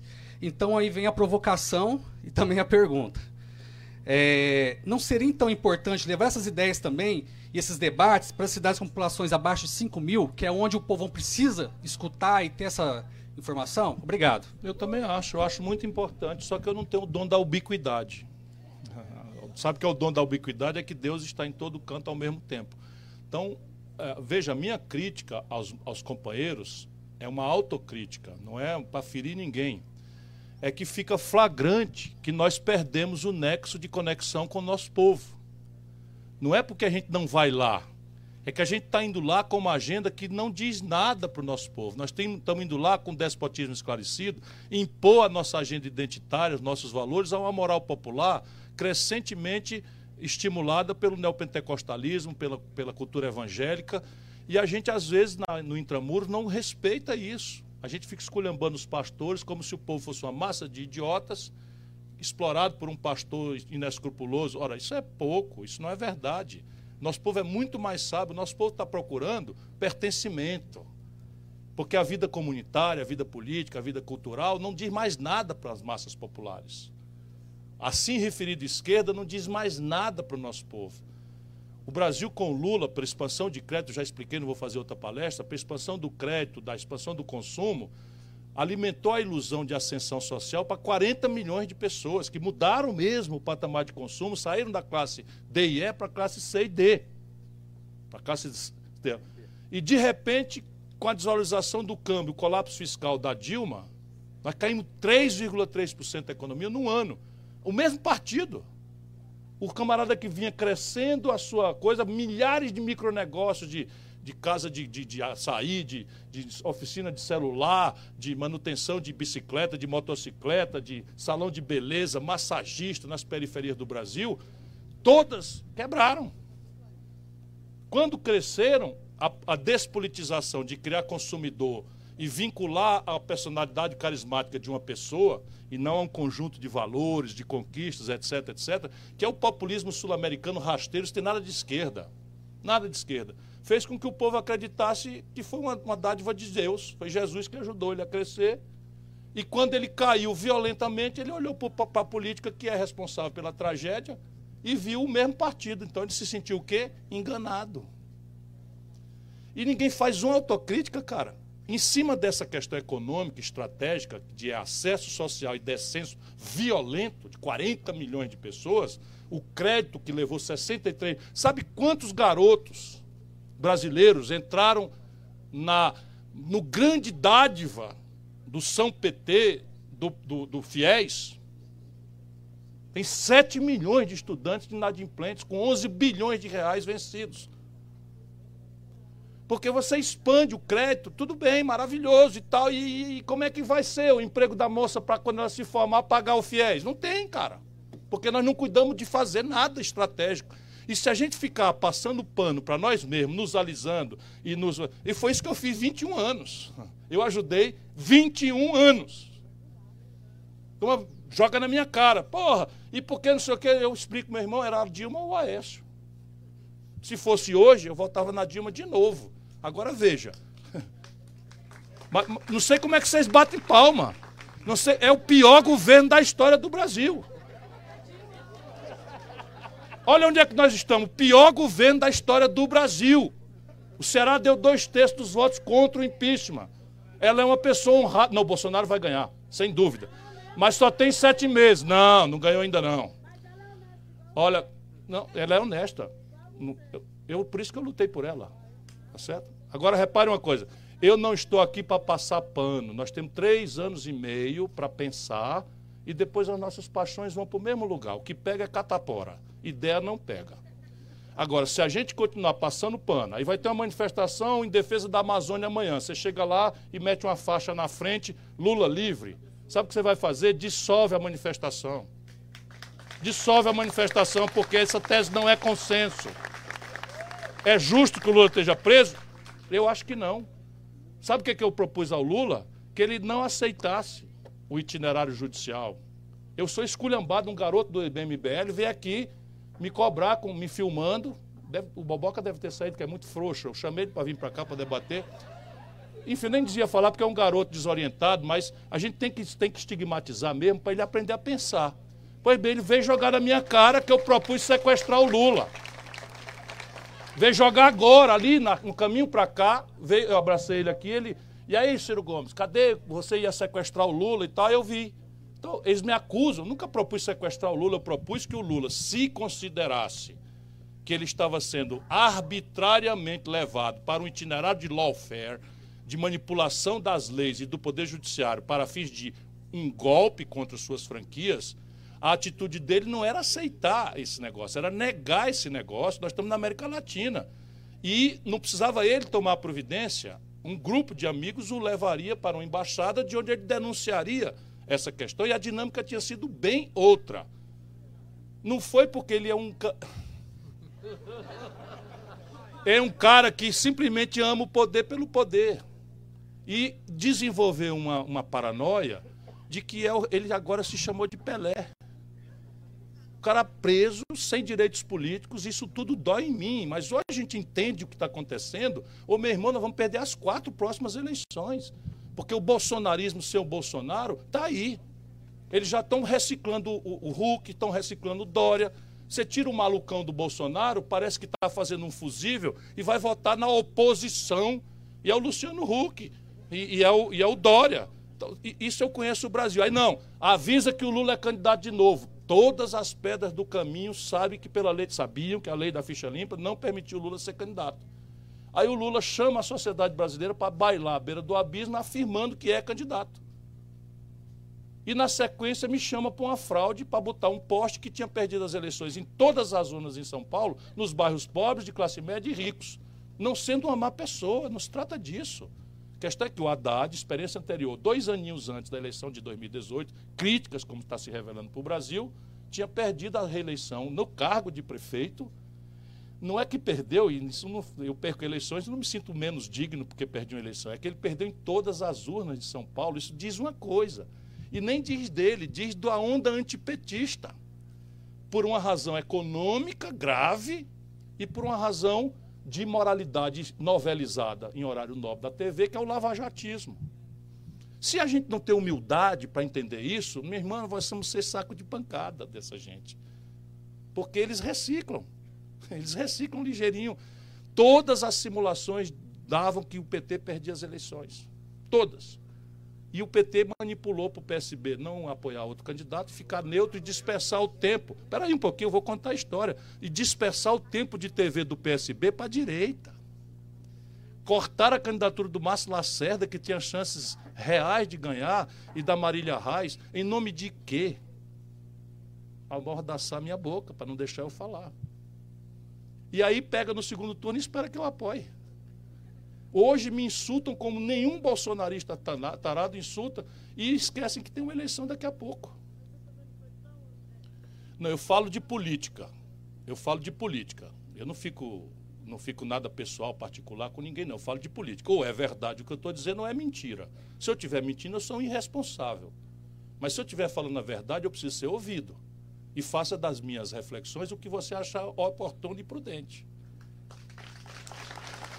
Eu estou dizendo que 40 milhões de brasileiros ascenderam socialmente e mais de 30 milhões foram devolvidos ao gueto da miséria e se sentiram fraudados. Eu estou dizendo que o PT inventou uma candidatura fraudulenta para comover a população e, na última hora, escolheu uma pessoa que o Brasil não conhecia e que estava fadada a perder as eleições. Quando todas as simulações, vejam, entra no Google, diziam que um candidato, não eu, mas um candidato com meu perfil, ganharia as eleições. Por quê? Porque a gente tinha condição de entrar mais ao centro, decompor a violência antipetista, que é muito forte daqui para baixo. Deixa eu te contar uma historinha que é boa contar para o povo de Minas Gerais. Pelas tantas, só para você ter uma ideia, você que é muito petista, muito simpatizante, está tudo certo, nada contra. Eu, Ciro Gomes, convidei a Dilma para ser senadora pelo Ceará. Lá nós somos muito agradecidos a ela pelas coisas que ela nos ajudou a fazer e o povo sabe que ela nos ajudou a fazer. Então, todas as pesquisas faziam absolutamente legítimo que a ex-presidenta da República, violentada na, naquela situação, fosse candidata a senadora onde ela quisesse e transferir o domicílio. Ela aceitou. Nós alugamos uma casa para ela lá. E mandamos um jato pago pelo partido, acertado com ela, para pegá-la e levá-la para lá. Quando o todo-poderoso Pelé, Lula, soube, enlouqueceu. Ligou para o Pimentel, desfez a aliança do Pimentel e impôs a Dilma candidata em Minas Gerais para apoiar o Eunício Oliveira, presidente do Senado, que o PT acusa de ter produzido um golpe. Espera um pouquinho. Se houve um golpe no Brasil, conforme a retórica do PT fala, quem praticou esse golpe foi o Senado Federal. Quem presidiu o Senado Federal? O Renan Calheiros no momento e o Eunício Oliveira no outro. Sabe com quem estava o Haddad e o PT nas eleições de 2018, no Ceará, contra mim? Com o Eunício Oliveira e com o Renan Calheiros em Alagoas. Eu que vou votar com essa quadrilha, nunca mais. Aí o que acontece? A Dilma perde as eleições e destrói a aliança do Pimentel. Se é isso que vocês querem para o Brasil, boas felicidades para vocês. Agora me deixe fora disso. Bru Bruna Rosa. A Bruna Rosa pediu para ler. Ela pergunta qual é o seu compromisso com a comunidade LGBT e se esse assunto é pauta na sua agenda. Esse assunto é pauta na minha agenda, mas naquela linha que eu estava falando. O que é que nós precisamos ensinar para o povo brasileiro? Tolerância e respeito às diferenças. O aparelho do Estado não pode ser posto a serviço do meu amor à causa LGBT. Estou falando de amor. Meu amor à causa LGBTQI. Eu passei um tempão estudando, porque o ponto de fala não é meu, eu fui aprender eu sou criado numa sociedade machista, violenta, eu estou tentando curar essas minhas deformações ancestrais. Tenho amor. Só que se eu for ao Estado, eu tenho que jurar para o povo brasileiro, e é o que eu vou jurar, é que o aparelho do Estado na minha mão vai estimular o respeito à tolerância e à diferença. Eu não vou usar o Estado para impor a minha moral a nenhuma causa identitária, por mais nobre que seja ela. Aí eu me reconecto com o meu povo. E quem praticar violência será reprimido duramente. Thales. Bom, se, eu, se Deus quiser, eu estou filiando a Duda Salabete né, no PDT. Se Deus quiser, vamos ver se eu consigo. Oi, Ciro. Oi, gente. Oi. Eu, meu nome é Thales Campanhani, eu sou estudante do Cefet, faço engenharia mecatrônica e a minha pergunta tem a ver com educação. É, existe o desejo do Cefet de Minas Gerais do Rio de Janeiro de se transformar em Universidade Tecnológica Federal, como aconteceu com o Cefet Paraná, que virou o TFPR. É, isso não aconteceu de, devido a uma mudança do projeto do MEC na data. E eu queria saber se ainda é possível essa transformação, se isso cabe no seu projeto de nacional de desenvolvimento, porque nós somos muito prejudicados por não termos aceitado na data nos ter transformado em Instituto Federal é, e nós estamos no limbo, nós temos direitos universitários, mas nós não somos universidade de fato ainda. Veja, eu não estudei o objeto específico do seu questionamento. Este Instituto Federal de Educação, ou esta justa pretensão de convertê-lo em universidade. O que eu posso lhe dizer, que está escrito nos meus programas, é que eu pretendo expandir pesadamente o ensino público gratuito de nível superior no Brasil. É. Isso por quê? Porque eu estou convencido que uma economia complexa não existirá no Brasil sem um antecedente investimento pesado em educação superior, ensino tecnológico e inovação. Isso é, é um compromisso. O, a Colômbia, que eu tenho usado como parâmetro porque é mais pobre do que o Brasil, tem 42 de cada 100 dos jovens de 18 a 25 anos matriculados em ensino superior. O Brasil tem 18. Isso não há razão nenhuma para a gente não ir para 40%, 45%, é a meta que eu tenho.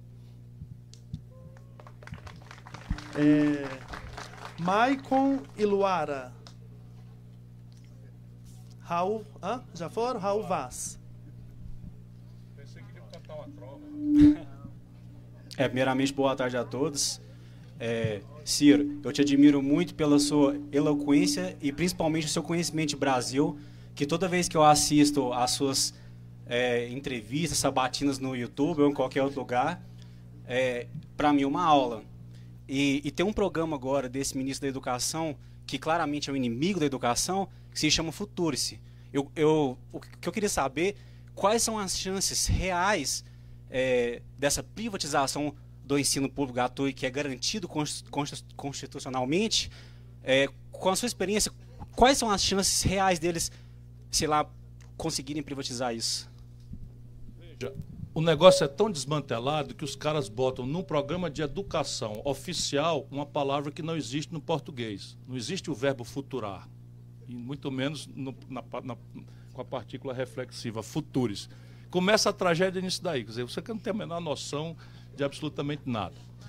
E eles pegaram alguns galos, como é? É, faturis é, é mais provável. É, é claro. Então, hein? Foda-se. É, como é? Foda-se. É isso, homem. Foi ele, viu? Assina embaixo. Mas agora tem, tem, tem que ser more presidential. Eu. Estão reclamando que eu sou muito agressivo e tal, e, durmas com um barulho desse. Então veja bem, se nós quisermos ter alguma chance nesta ou em qualquer outra agenda, nós precisamos entender algumas coisas. Eu vou dizer uma novidade para vocês que infelizmente os amigos do PT parece que não querem compreender, é uma novidade. Um fato que vocês não, não sabem ainda é que nós perdemos as eleições. Sabe? E a gente precisa botar isso na cabeça, na alma e ter humildade, porque nós perdemos, e nós não perdemos as eleições, nós perdemos feio as eleições. Sabe o que quer dizer isso? No Congresso Nacional, e a minha resposta para você é por aqui. No Congresso Nacional, todas as batalhas que se ferirem ali vai ser goleada de 4 a 1 contra nós.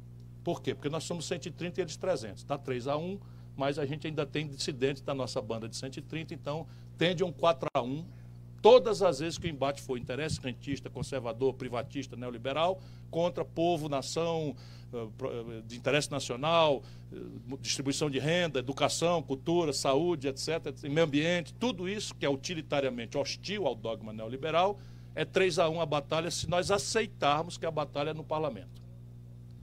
Vamos desprezar o parlamento, esculhambar o parlamento? Não. Para o parlamento, nós do PDT, e temos uma discussão fraterna com o PT, nós achamos que nós temos que buscar desse parlamento duas coisas: que é pobre em casa de rico. Não pode chegar pedindo muito mais coisa, porque não tem força para isso. O cara vai embora daqui, acabou. A gente vai embora e sai sem nada. Então, pobres, 130 em 513, 130 contra 300. A gente deve pedir com humildade do pobre, né, da minoria, duas coisas. Uma, que o Congresso Nacional obrigue o senhor Jair Messias Bolsonaro a jogar dentro das regras do Estado de Direito Democrático. Isto não é trivial. A tentação daqui a pouco, quando ele ficar muito impopular, hoje, por exemplo, tem um arreganho militar. Eu tenho pena de falar porque está doente e covardemente esses canalhas usam o general Vilas Boas, que está muito doente, para se expressar e a gente não poder nem reagir porque o cara está muito doente mas eles acham que tem a tutela da nação. Tem nove generais ministros. O cara do INPE, um cientista de fama internacional, foi demitido e botaram um cara militar. Então eles acham, então quando a impopularidade se generalizar, a tentação autoritária de tutelar de fora para dentro as instituições já aconteceu nas eleições. Esse dito general comandando o, o, o exército brasileiro teria, e ninguém desmentiu até hoje, constrangido o ministro-chefe do, do, do, do, Supremo Tribunal Federal, lembrando a ele que se o Supremo soltasse o Lula, eles tinham 300 mil homens em armas para garantir o Bolsonaro e suas teses. No meu governo, ele estava preso e demitido. Simples assim, ou então eles me matem, porque o Brasil tem que impor o, o Estado de Direito Democrático a todos não interessa de que tipo de farda, uniforme ou, ou roupa civil tenham. Isso é um imperativo da gente não ser mais uma republiqueta de banana sul-americana. Primeira providência, então, e o Congresso está cumprindo exemplarmente. Anteontem, o Senado Federal revogou definitivamente a ideia de trabalho livre não remunerado especialmente aos domingos. Isso é outra tarefa, contenção de danos. Então, o pobre, o pequeno, o humilde, a minoria, tem duas alternativas: jogar pedra para ver o circo pegar fogo e rir da cara do palhaço. Infelizmente, tem sido a bancada do PT, vota logo contra tudo, se apresenta de intransigente para o povo brasileiro. E amanhã nós vamos ter uma reforma é, é, é, tributária. Aí eu vou propor o que eu propus a vida inteira, em livro escrito em 95, um tributo progressivo sobre lucros e dividendos. Na hora que o PT propõe, o cara pega, o Paulo Guedes diz na cara deles, assim, lá na, na comissão. Pô, vocês tiveram 13 anos no poder, por que, que não fizeram? Aí vamos privatizar. Pô, o que vocês querem? Manter essa porra estatal para encher de companheiro e roubar e tal, não sei o quê. Está aqui os documentos, os dossiês. O Palocci é réu confesso. Cacete.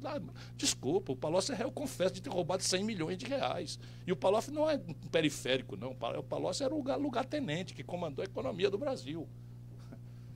E eu lá, ajudando. E agora eu virei o inimigo preferencial, então aguenta. Aguenta. Nós vamos fazer essa discussão e na luta a gente vê quem, quem faz o quê. Nós, do PDT, vamos fazer isso. Pedir das lideranças majoritárias do Congresso que obriguem o Bolsonaro a jogar dentro das regras do jogo democrático. Segundo, vamos pedir modestamente aquilo que for possível de contenção de dano. A gente vai trocando. Diminuímos dois aninhos no, na idade mínima dos professores. Não é nada, não é nada, não é nada. Mas estamos ali. fustigando, não fazendo de conta que a agenda não está aí e tal. E agora nós vamos apresentar. Apresentamos uma proposta alternativa de reforma previdenciária, apresentaremos uma reforma tributária alternativa, temos a ideia completa, com o número, de onde é que vem o dinheiro e tal, não vai ser aproveitado nada, mas nós não vamos fazer de conta, porque amanhã vamos ao poder e não queremos sofrer essa história de que, ah, porque você estava. A coisa eu propus e vocês ficaram contra e não propuseram, não viram o problema. Isso é que destrói a confiabilidade da política. É você dizer qualquer coisa que todo mundo quer ouvir na véspera da eleição, se elege ao Zema. O Zema não disse, ah, eu, não sei o quê, pagam uma fortuna para os secretários, no meu governo os secretários vão trabalhar de graça, voluntário, todo mundo, porque isso é o novo. Está lá todo mundo ganhando salário e jeton.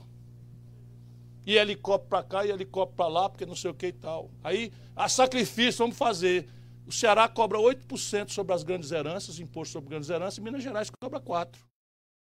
Providência nova, corta 80 mil vagas de ensino em tempo integral. O Ceará está avançando para universalizar. E as pessoas vão escolher que tipo de caminho querem. Se novo é este tipo de aberração, boa sorte. Sigam pelo novo, eu vou ficar no velho né, da decência, do compromisso nacional e do compromisso popular. Oscar Felipe, Chance de passar deste assunto é uma variável desta análise. Se nós deixarmos o assunto ser ferido no Congresso Nacional sem a rua, a tendência é 3 a 1 contra nós. Com uma atenuante. Eles deram a faculdade às universidades de aderirem ou não e aí o que, que eles vão fazer agora? Eles vão começar a violentar os princípios de autonomia da universidade, nomeando pessoas ligadas a eles para reverter a repulsa que as universidades estão tendo. Por exemplo, agora eu estou com encalacrada, porque lá no Ceará eu sou amigo de todo mundo. O PT é meu aliado lá no Ceará, o governador é do PT com meu apoio. Só para vocês verem como é que, eu, como é que a vida é. Não, mas tudo bem, nenhuma queixa. O PT tem um governo, eu apoiei o governador do Piauí, apoiei o governador do Ceará, apoiei o governador da Bahia, todos do PT. Apoiei o candidato a governador do Acre, do PT, isso não vale nada.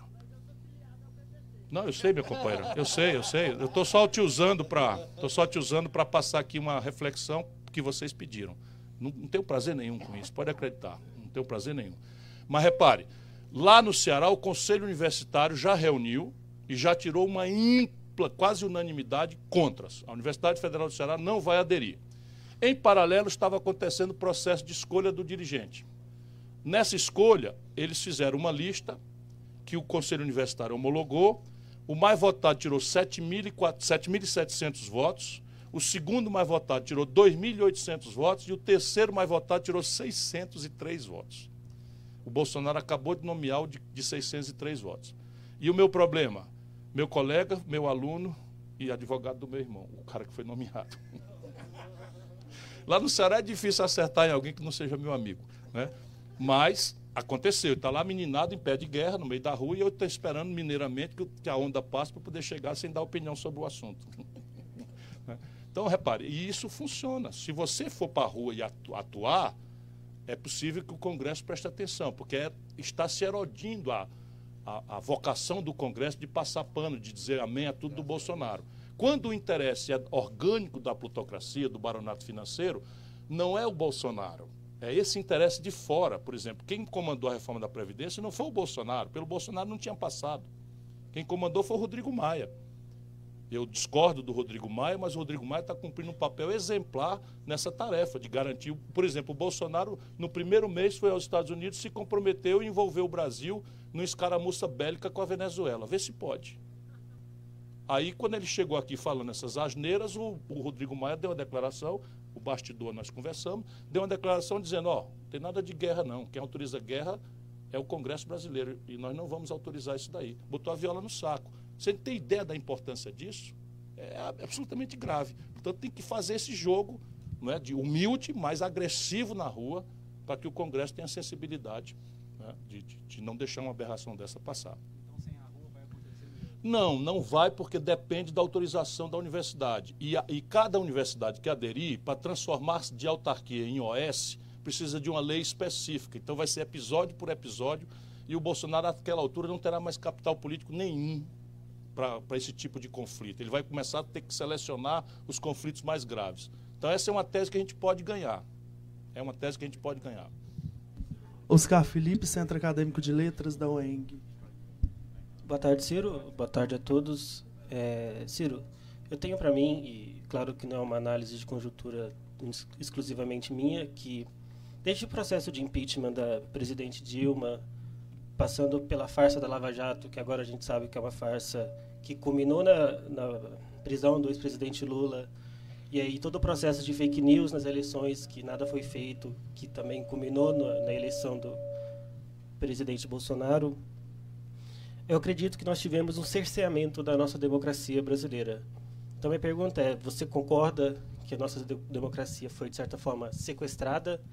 E qual perspectiva você vê de você e seu partido vê de mudança nisso?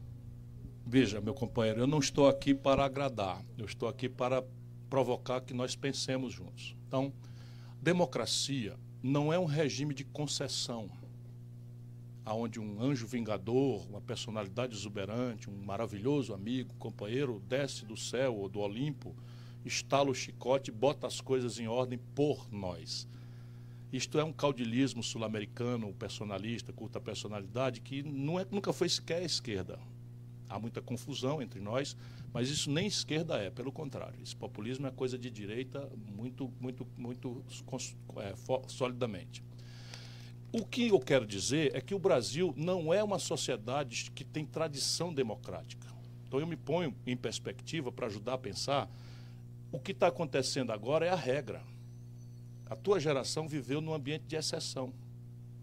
O mais longo período de vivência democrática, o protocolo democrático, o direito de se reunir sem apanhar, o direito de fazer um grêmio estudantil sem ser morto ou torturado, o direito de votar e ser votado, este rudimento de democracia liberal, o mais longo período que nós tivemos aconteceu entre a Constituição de 88 e a derrubada da Dilma.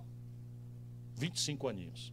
O resto da história brasileira é uma história de golpe, de autoritarismo, de violência política, que deu no suicídio do Getúlio, que deu no golpe de 61, que deu no golpe de 64, que deu no golpe de 68. Percebe? Essa é a nossa lógica. Só três presidentes na nova República, na, depois da República Velha, terminaram o mandato no Brasil. Juscelino, Fernando Henrique e Lula. Só três. O resto, todos ou morreram, ou renunciaram, ou, morreram, ou se suicidaram, ou morreram, ou, ou, ou, se suicidaram, ou foram exilados, violentados, caçados, perseguidos, presos, etc, etc. Isso, então, nos põe o desafio contemporâneo. Se democracia não é um regime de concessão, e se a história brasileira é essa, nós não podemos esperar concessões de quem tem o poder.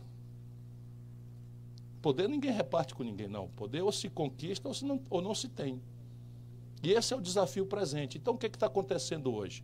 Aproveitando as mazelas, os maus exemplos, a rendição do pensamento de esquerda ao, ao neoliberalismo, com uma agenda de humanização da agenda neoliberal, isso não é um fenômeno brasileiro, não, é um fenômeno europeu, grave. Né? O jovem da tua idade na Espanha não acredita mais na política mesmo, porque ele viu, tu não tem 30 anos ainda, 20, 22, pois é. Parece um pouquinho mais pela maturidade, não. Mas um jovem de 30 anos, né, na Espanha, viu todos os partidos do espectro eleitoral e ideológico irem ao poder. Do generoso PSOE que fez a luta contra o franquismo até o Partido uh, Democrata Cristão, os, os separatistas bascos, todos foram a coalizões de poder, o Partido Verde, todos replicaram a mesma matriz de economia política, e alguns tentaram humanizá-la, essa, essa agenda, como nós fizemos no Brasil. E o fato é que essa, essa coisa na Espanha, e como entre nós, garante que hoje esse jovem de 30 anos que assistiu todas as versões replicarem a mesma, mesma estratégia, ele não acredita mais na linguagem. E ele, entre 18 e 25 anos, 42% estão desempregados que é a questão do Brasil. É, aqui entre nós não chega a 42, mas já passa de 35% o desemprego entre os garotos de 18 a 25 anos. Então, a democracia representativa no mundo está em crise. Então, as suas organizações, as suas linguagens, elas estão todas em xeque. Partido político não tem mais merecimento, acatamento, as pessoas não conseguem entender essa lógica. As postulações modernizantes de reforma política que estão no imaginário nosso estão todas frequentam uma ilusão. É de que haveria uma instituição na ciência política, na experiência comparada do mundo, que substituiria um cidadão empoderado, lúcido, participante, agressivo, por uma engenhoca que vai garantir que o céu desce para a terra sem a gente fazer um sacrifício de se expor e de ter militância. Essa é a grande questão moderna no Brasil e do mundo. Para nós brasileiros, a caricatura pode ajudar, porque a minha geração, por exemplo, ganhou todas. Eu tenho 61 anos. E nós acreditamos no milagre da política, porque nós, na política, ganhamos todas. Não é brinquedo, não. A gente tinha uma ditadura que matava, torturava, não sei o que e tal. Nós lutamos pela redemocratização, tinha foco, anistia, eleição direta, constituinte. Fomos lá, ganhamos uma, duas, três, ganhamos todas. Todas, a nossa geração ganhou todas. Aí tinha um processo hiperinflacionário, não sei o que, o Jatara Taludinho, 35 anos, fomos lá, ganhamos também. Então a gente acredita no milagre da política. Vocês não acreditam mais. É preciso acreditar, mas não Hein? Isso que eu estou fazendo aqui. Eu estou fazendo aqui é isso. O Brasil pode crescer, o Brasil pode se superar, o Brasil tem caminhos, mas numa democracia, ou você exercita a cidadania, se informa, tem a ideia, milita, para de acreditar em mula sem cabeça, salvador da pátria, anjo vingador. Eles são, têm um papel. Cada um de nós tem um papel de agitar, de ser referência, de ser vanguarda. Mas a massa tem que estar, tá, né? Por isso que eu sou o cirão da massa. A massa tem que estar tá ligada. Pessoal, infelizmente o Ciro precisa de ir embora daqui a pouquinho, porque ele precisa de pegar um voo. Vou ver o Gael hoje. A gente filhinho, espera faz, gol. Faz 12 dias que eu não vejo. Ideia, exemplo e militância. Não, não dá. Aí, como a pode, gente pode. não... Bora fazer mais umas quatro quebra-queixo aí, ligeirinho. Então, beleza. Professora Adriana está inscrita. Não faz discurso. Pergunta e eu respondo. Tá.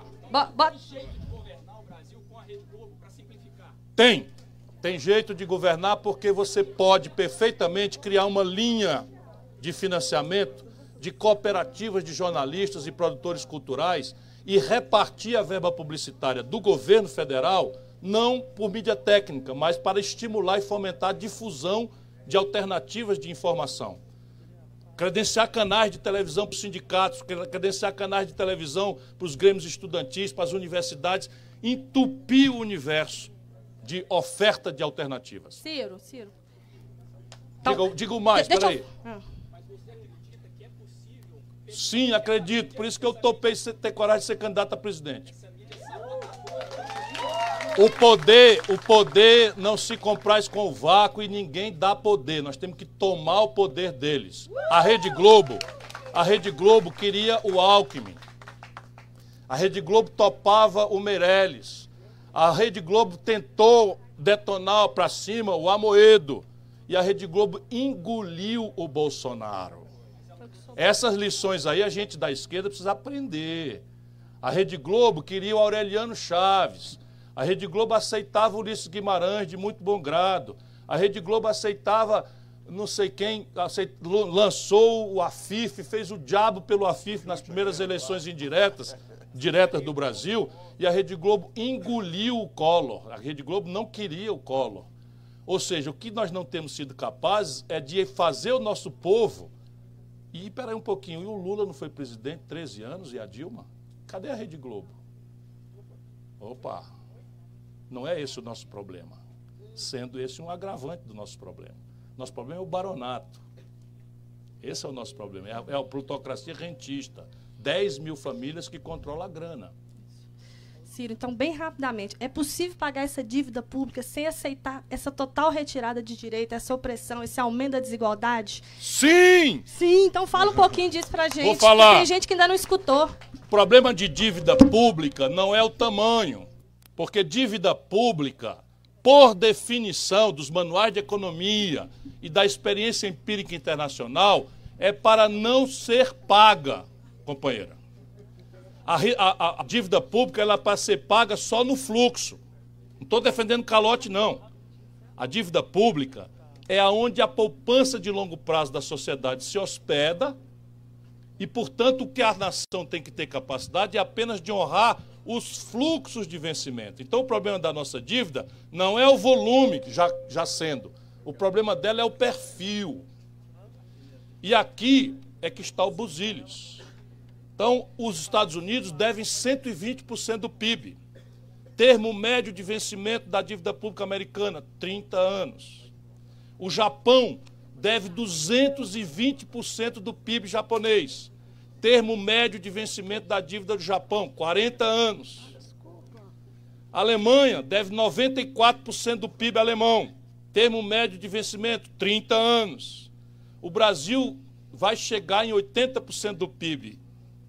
É terrivelmente perigoso, porque está crescendo de forma muito veloz. Termo médio de vencimento, um quarto dela em quatro dias. Então vamos agora explicar para quem não tem, para a meninada ajudar o povão a entender. O cidadão brasileiro que trabalha com a mochila nas costas para o iFood, para o RAP, para não sei o quê, ele não pode comprar uma motocicleta com os R$ 1.500 que ele ganha de salário. E ele compra uma motocicleta. Por quê? Porque ele faz uma dívida de 18 mil, 14 mil, 15 mil, porém picada em 36 vezes. 36, às vezes 60, mas vamos fazer aqui uma conta, me ajuda, para a gente entender o que é o problema, para botar o povo na jogada. Essa é a questão. Então você pega 16, 12 mil reais dividido por 36. Secretário, 300, 300 reais. O cara que ganha 1.500 pode pagar 300 reais. Compreende? O Brasil tem que fazer que a nossa dívida seja em 36 meses. E aí a gente pode pagar a prestação. O que é que nós aceitamos? Esses canalhas, inclusive a esquerda. Nós vamos ter que engolir coisas muito constrangedoras para a gente entender o rumo das coisas. Nós aceitamos que um quarto da dívida pública brasileira fosse uma fraude, chamada Operação Compromissada do Banco Central, que vence em quatro dias. E a Constituição determina que só quem pode ser titular passivo, ou seja, devedor de dívida pública, é a União Federal. O Banco Central não pode ser titular. Então o que é que estão fazendo? Estão permitindo que o Banco Central lance um utilize um expediente que é para atenuar a crise de liquidez conjuntural de curto prazo no sistema bancário para inflar a dívida pública sem controle do Congresso Nacional. É uma fraude. Se a gente, a gente agora, como é que um credor, um devedor muito endividado deve agir diante do seu credor? Com arrogância, com prepotência, descomprometido com os contratos? Claro que não. Por quê? Porque a dívida pública, ainda que seja manipulado a parte do leão pelos banqueiros e as 10 mil famílias mais ricas, ela é onde está hospedada a poupança da sociedade. A dívida pública corresponde aos FGTS dos trabalhadores, corresponde ao PIS, PASEP dos trabalhadores, corresponde ao F, a eu já falei, corresponde ao capital de giro da pequena empresa, a caderneta de poupança do povo. Isso tudo são ativos do povo que estão a longo prazo prestados pelo governo e que tem que honrar os fluxos. Tem que ser sério, então não pode brincar. Então a primeira questão é consertar o fluxo. E o Brasil tem 130 bilhões de reais por ano, esse ano, de déficit. Aí a esquerda antiga, pouco lida, deixou que a direita ficasse com a racionalidade do equilíbrio fiscal como valor dela. Ora, ser de esquerda é inflar a poupança pública ao máximo para ter grana para intervir e mudar a vida do povo. Emancipar a educação, emancipar a saúde, emancipar a infraestrutura, promover política industrial de comércio exterior, qualificar os laboratórios, empoderar os doutores, abrir incubadora de empresas. Isso tudo precisa de grana. Então, há um equívoco que nós cedemos para a direita, como cedemos o valor da segurança pública. De novo, companheira. Nós, por identitarismo, por uma legítima e generosa solidariedade aos que não têm oportunidade, somos agora vendidos para o povão como apologista do bandido. E eles ficaram com o valor da segurança. Então, um Rio de Janeiro, maior quantidade de artista por metro quadrado do planeta, maior quantidade de intelectual, engenheiro, elege o Crivella para prefeito e o Witzel. E fica a esquerda dizendo: o que, que houve? A unidade, a unidade, a unidade é porrada muita que nós vamos levar se a gente não compreender o povo. E como é que um governador pançudo, eu nem posso falar muito isso, porque sou meio barrigudo também, mas assim, o cara desce de gravata na ponte Rio-Niterói, pulando feito um macaco, para aparecer na foto de uma, de uma ação trágica, que mesmo cumprindo seu dever, um policial matou um ser humano, um ser humano que depois a gente soube era um pé de chinelo com problemas mentais e tal. Mas por que, que o camarada se sente autorizado a fazer essa pantomima? É porque o povão que está assistindo, o Mundo Cão na TV Record, na TV não sei o que e tal, está ligado nisso. E nós outros viramos um substantivo. Não, porque agora os direitos humanos vêm e soltam o coitadinho. Cara matou, estuprou e os direitos humanos estão protegendo. Percebe o extenso prejuízo que o nosso despotismo esclarecido, a nossa, nosso pulso é, identitário faz. É, se a gente não entender isso, a gente simplesmente vai continuar perdendo as eleições.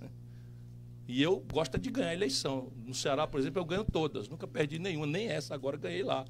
E a proposta petezada aí, o Bolso, o, o, o, nas grandes cidades do Ceará, o Haddad foi terceiro lugar. No segundo turno, tirou 71% dos votos. Só para vocês verem a justiça com que essa gente me trata. Eu ganhei a eleição. Não precisa pagar, nós precisamos consertar o fluxo. Aí como é que conserta o fluxo? Quer ver aqui rapidinho?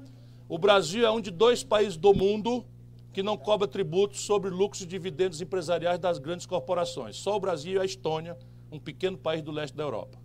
Se nós cobrarmos o que eu cobrei como ministro da Fazenda, do grande brasileiro Itamar Franco como ministro da Fazenda, eu já cobrei.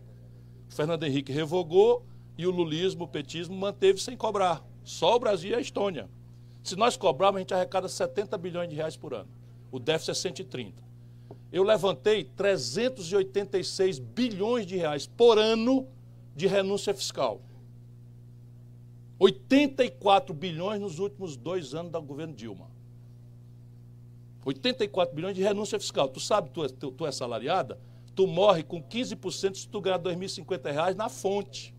Se tu ganhar um belo salário, ganha, nem salário belo tão belo, tu morre com 27,5%. Pois bem, o baronato brasileiro, com uma política clientelista, deve e está dispensado de pagar, não estou falando de sonegação, que é extensa e não combatida, mas deve e tem leis e, e, e favores federais de 386 bilhões de reais por ano.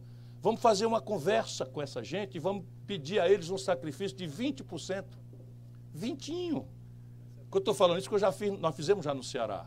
A crise ia, a chegada, em 8, 6 anos, nós chamamos todo mundo que a gente deu incentivo fiscal, diz, ó, o Ceará não quer entrar em default, não quer deixar de ter pagamento, nós vamos prevenir, vamos fazer, então vocês vão abrir mão de 15%. Ah, Xia, por favor, entenda, isso não é nada de mal, quando o tempo da bonança voltar, a gente devolve e vamos lá.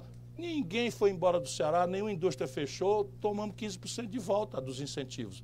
O que está na mão fazer no Brasil? 20%, sabe da quanto é que dá? 80 bilhões. 80 mais 70, quanto é que dá? 150 na matemática moderna. Quanto era o déficit? 130. Pronto. Sabe quantos brasileiros são ofendidos por essas duas providênciazinhas? 1%. Trata-se de a que senhor você quer servir. E governos de esquerda não fizeram. Constrangedor. Pagamos na esquerda os maiores juros do mundo. O Bolsonaro está oferecendo agora à economia brasileira, é bem verdade que numa crise brutal, a menor taxa de juros Selic da história. Cacete, falei alto, é para falar baixinho, para a gente não morrer de vergonha. Peraí, querida, primeiro sou eu. Ah, primeiro é você. Bom dia. Bom dia. Meu nome é Cíntia, eu sou estudante de serviço social e sofri um estigma muito grande por ter sido abraçado pelas políticas sociais do PT e não acho que deve pagar esse preço. Então, quero assim, aproveitar da sua popularidade, da sua, da sua, do seu popularismo aqui, é, te explicar que eu aprendi com Brizola, Veio Lula, que se diz que foi uma esquerda que foi inventada por paulistas para pagar a verdadeira esquerda do Brasil. Então, tenho uma paixão muito grande pelo PDT. Quando eu me vi no Minha Casa Minha Vida, eu me vi sem o PT, sem um açougue, sem uma padaria lá dentro. Quem me abraçou foi o PDT. Por questões pessoais, por minha mãe ter sido vítima de feminicídio, eu, é, o, o, um filiado ao PT da minha cidade foi o, um juiz que é a favor, da, foi contra a Lei Maria da Penha, e por princípio, por ser uma mulher de luta, é, assim como você, é, eu achei por certo não é, continuar nessa caminhada, mas o PDT tem abraçado as mulheres da minha comunidade. Então, acho que o, papel eu fiz. E isso, é, eu acho que eu não mereço pagar esse preço tipo assim, do PT, dos benefícios que eu ganhei, das coisas que me aconteceram. Acredito que é, se constrói politicamente, é com luta, com massa, que ninguém vai nos dar, que nós temos que tomar. Entendeu? E escutei de uma companheira, devido a esse estigma, de ter sido beneficiada por essa questão social do PT, Minha Casa Minha Vida, Fundação Nacional dos Artistas, Universidade. Eu dropei nessa onda de, de coisa social e cheguei até aqui. Então, para mim, essa, o que houve de social foi bom. Eu não vou ser criminalizada por isso. Entendeu? Então, se eu queria que é, você como candidato a presidente, é, analisasse essas filiações, esses, esses carinhos, essas coisas que afastam essas, essas pessoas que têm paixão pela política para poder seguir adiante, que acreditam que é nesse processo que nós vamos, e que assim é, deixasse bem claro que existe sim essa, essa afeição, mas que a gente é consciente. Eu estou aqui no nome do povo que se organizou sempre à esquerda e que não pode sofrer esse estigma mais. A companheira ali, depois da fala das nossas brincadeiras, que a gente que está no processo político se entende. Aí ela falou assim, por gente igual a você, que o Bolsonaro está no poder. Eu não acredito não é nisso. E outra coisa, eu preciso. É, hoje eu, o Samuel está aqui. É, eu falo que a gente. É, o PDT, onde o povo está, ele está. Então, é, é, fazer um relance dessa história do, do, do Brizola com o Lula, com o popularismo do Lula que a esquerda paulista me dá uma referência disso. E o meu apoio foi por essa questão do feminicídio, o juiz da minha cidade com tanta relevância não tinha coisa. E assim, o meu compromisso foi com o povo. Não foi com o PT, com essas coisas todas. E tanto prova que eu estou filiado ao PDT. Eu te admiro muito, te respeito muito e te agradeço muito esse depoimento. A gente está aqui no ambiente de reflexão e parte dessas reflexões são doloridas porque a vida brasileira está vivendo um momento muito dolorido e eu comecei dizendo que nós precisamos ter um diálogo. E diálogo significa o um encontro de pessoas adversas que pensam diferente e que têm olhares distintos sobre a vida. Enquanto, eu ainda disse, temos tempo de três anos e meio para nos organizar a ideia, o projeto, para que nós não acreditemos naquilo que não, não, não funciona, por mais amor que se tenha. Agora, deixa eu dar um testemunho em teu favor tu estavas e está aonde eu estive no mesmo lugar o tempo inteiro.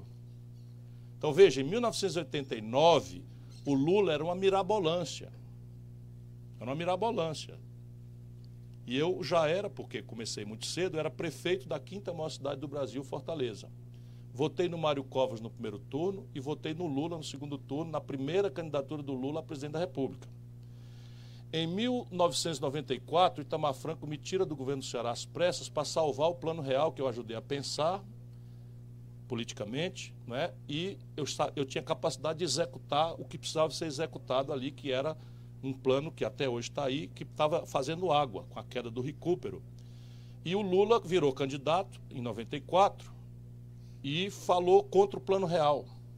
Eu, como era amigo do Lula, sou amigo dele há 1.500 anos, Liguei para o Lula, como liguei para o Brizola, de quem eu tinha sido colega, governador. Veja o meu privilégio, eu, jovem, governador, mais jovem da história do Brasil, eleito com 32 anos, colega do Brizola.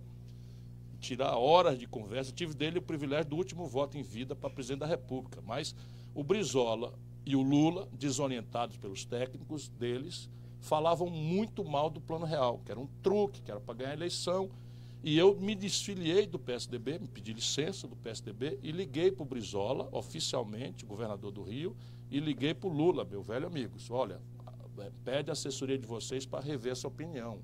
Isso aqui não é um truque. Esse negócio veio para valer. Assumam a defesa disso para tentar equalizar, porque a inflação é o maior flagelo do Brasil. E vocês, na medida que vocês falam contra, o Brizola não era candidato, o Lula era candidato. Vocês vão para o gueto, não vão ter chance nenhuma continuaram com a mesma coisa. O Lula tinha como vice o Mercadante, que dizia que o Plano Real era um truque. Bom, a história do Brasil todo mundo sabe, o Plano Real não era um truque. Está aí até hoje a moeda sólida e tal.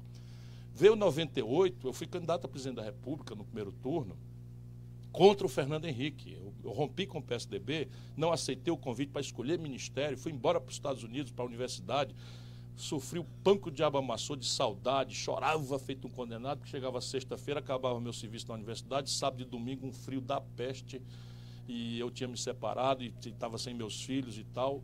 Eu botava uma música da Marisa Monte, danava a, a tomar cachaça e a chorar. Estou contando aqui a história da minha vida. Aí venho para o Brasil, depois de lançar um livro atentando contra o neoliberalismo, falei sozinho, escrevi lá em Harvard um livro, contra o neoliberalismo, etc. Aí venho, me lanço candidato a presidente da República para ajudar. O Lula teria meu apoio no segundo turno. Chega dois, é, 98, vem 2002. 2002. Eu sou candidato a presidente da República porque eu achava temerário que uma pessoa que não tinha experiência nenhuma e que não tinha uma, um projeto para o país se lançasse como primeira experiência o Lula. Felizmente, mordi a língua nesse aspecto. O que, que eu fiz? Eu não tirei, eu tirei o terceiro lugar Fiz imediatamente o Roberto Freire, que era o presidente do meu partido, votou no Serra. E eu fui expulso do, P, do PPS pelo Roberto Freire porque votei no Lula. Estava cansado, não queria mais saber de política, fui para Cuba. Estava em Cuba, o Lula me liga, ô Ciro Gomes, vem para cá, eu preciso de você, a situação é muito mais grave do que eu pensava, não sei o que e tal. Lula, não quero não, somos muito diferentes, eu não acredito nessa visão de vocês, é tudo conversado entre nós. Não, rapaz, se você fosse presidente, você ia precisar da minha ajuda, se eu negasse que tipo de... Opa, tem razão, lá vim eu, idiota, assumo o ministério do Lula. Aí no meu ministério explode o mensalão a petezada afrouxa quase toda, vai todo mundo embora, corre todo mundo, eu seis e meia da manhã, todo dia no Palácio do Planalto, com os jornais lidos, o que supunha que eu tinha que acordar três e meia, quatro horas da manhã, negociando com o Aécio o desmonte da CPI do orçamento, que iam convocar o filho do Lula. Eu que vim aqui dizer daqui para trás, se vocês chamarem o filho do Lula, nós vamos desobedecer e tocar fogo no país. Isso é a história do Brasil. O Aécio, governador de Minas, mandava um avião me buscar, mandava buscar dois membros do, da CPI, que ele tinha influência, vou logo dizer o nome, Eduardo Paes e, e, e Gustavo Fruet. Vim aqui no, no hangar da, do governo de, de, Minas, na Pampulha, ninguém sabia. Ó, oh, negada, o que, que vocês estão fazendo? Daqui para trás, vocês não vão derrubar o Lula, não. Que é o que a Dilma não fez. Vou apressar aqui o fast forward. Chega a Dilma. Não, aí chega as eleições de 2010 o Lula dizendo que eu era o candidato, chega em 2010, me chama para um jantar e diz: o candidato vai ser a Dilma. Estou indo embora. Estou só contando a história. O candidato vai ser a Dilma. Mas Lula, que experiência a Dilma tem para pegar o rabo do foguete, a crise que está aí, não sei o que e tal. Não é ela. O que, é que eu fiz? Sim, senhor. Votei na Dilma.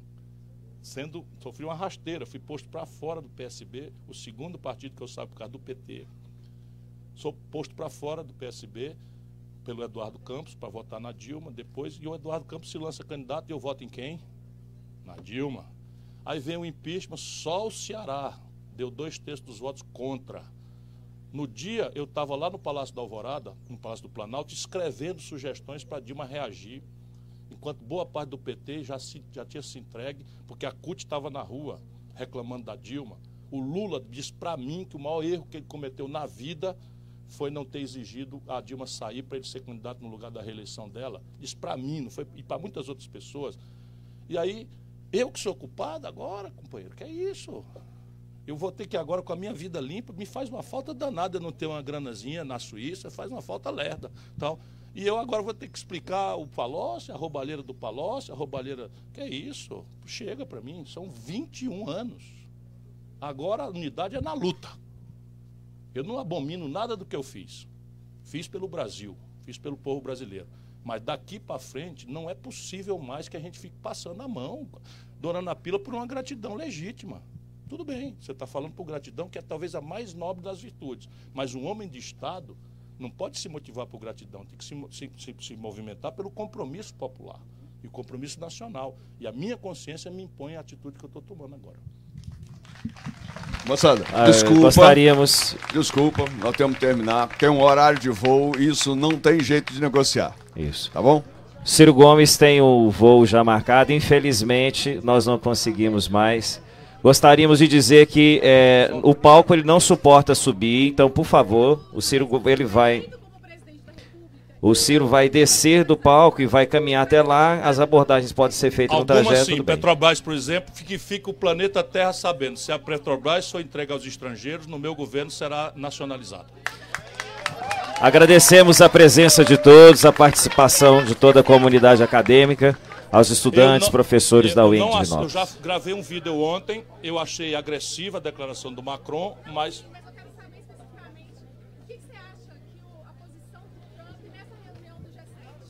o Trump está numa encruzilhada cuidando dos interesses dos americanos, que é o papel dele. Ele agora, ele tem a, a China tem uma caixa de ferramentas para retaliar os americanos nessa guerra comercial. Só usou 1%. Então a desvalorização do yuan anulou as tarifas de restrição das importações. Só a desvalorização do yuan, coisa que o Brasil não faz o oposto. Mas a China tem uma a próxima escalada é no processo eleitoral. A China pode boicotar os produtos soja, por exemplo, dos Estados Unidos. O que é que o Trump está fazendo?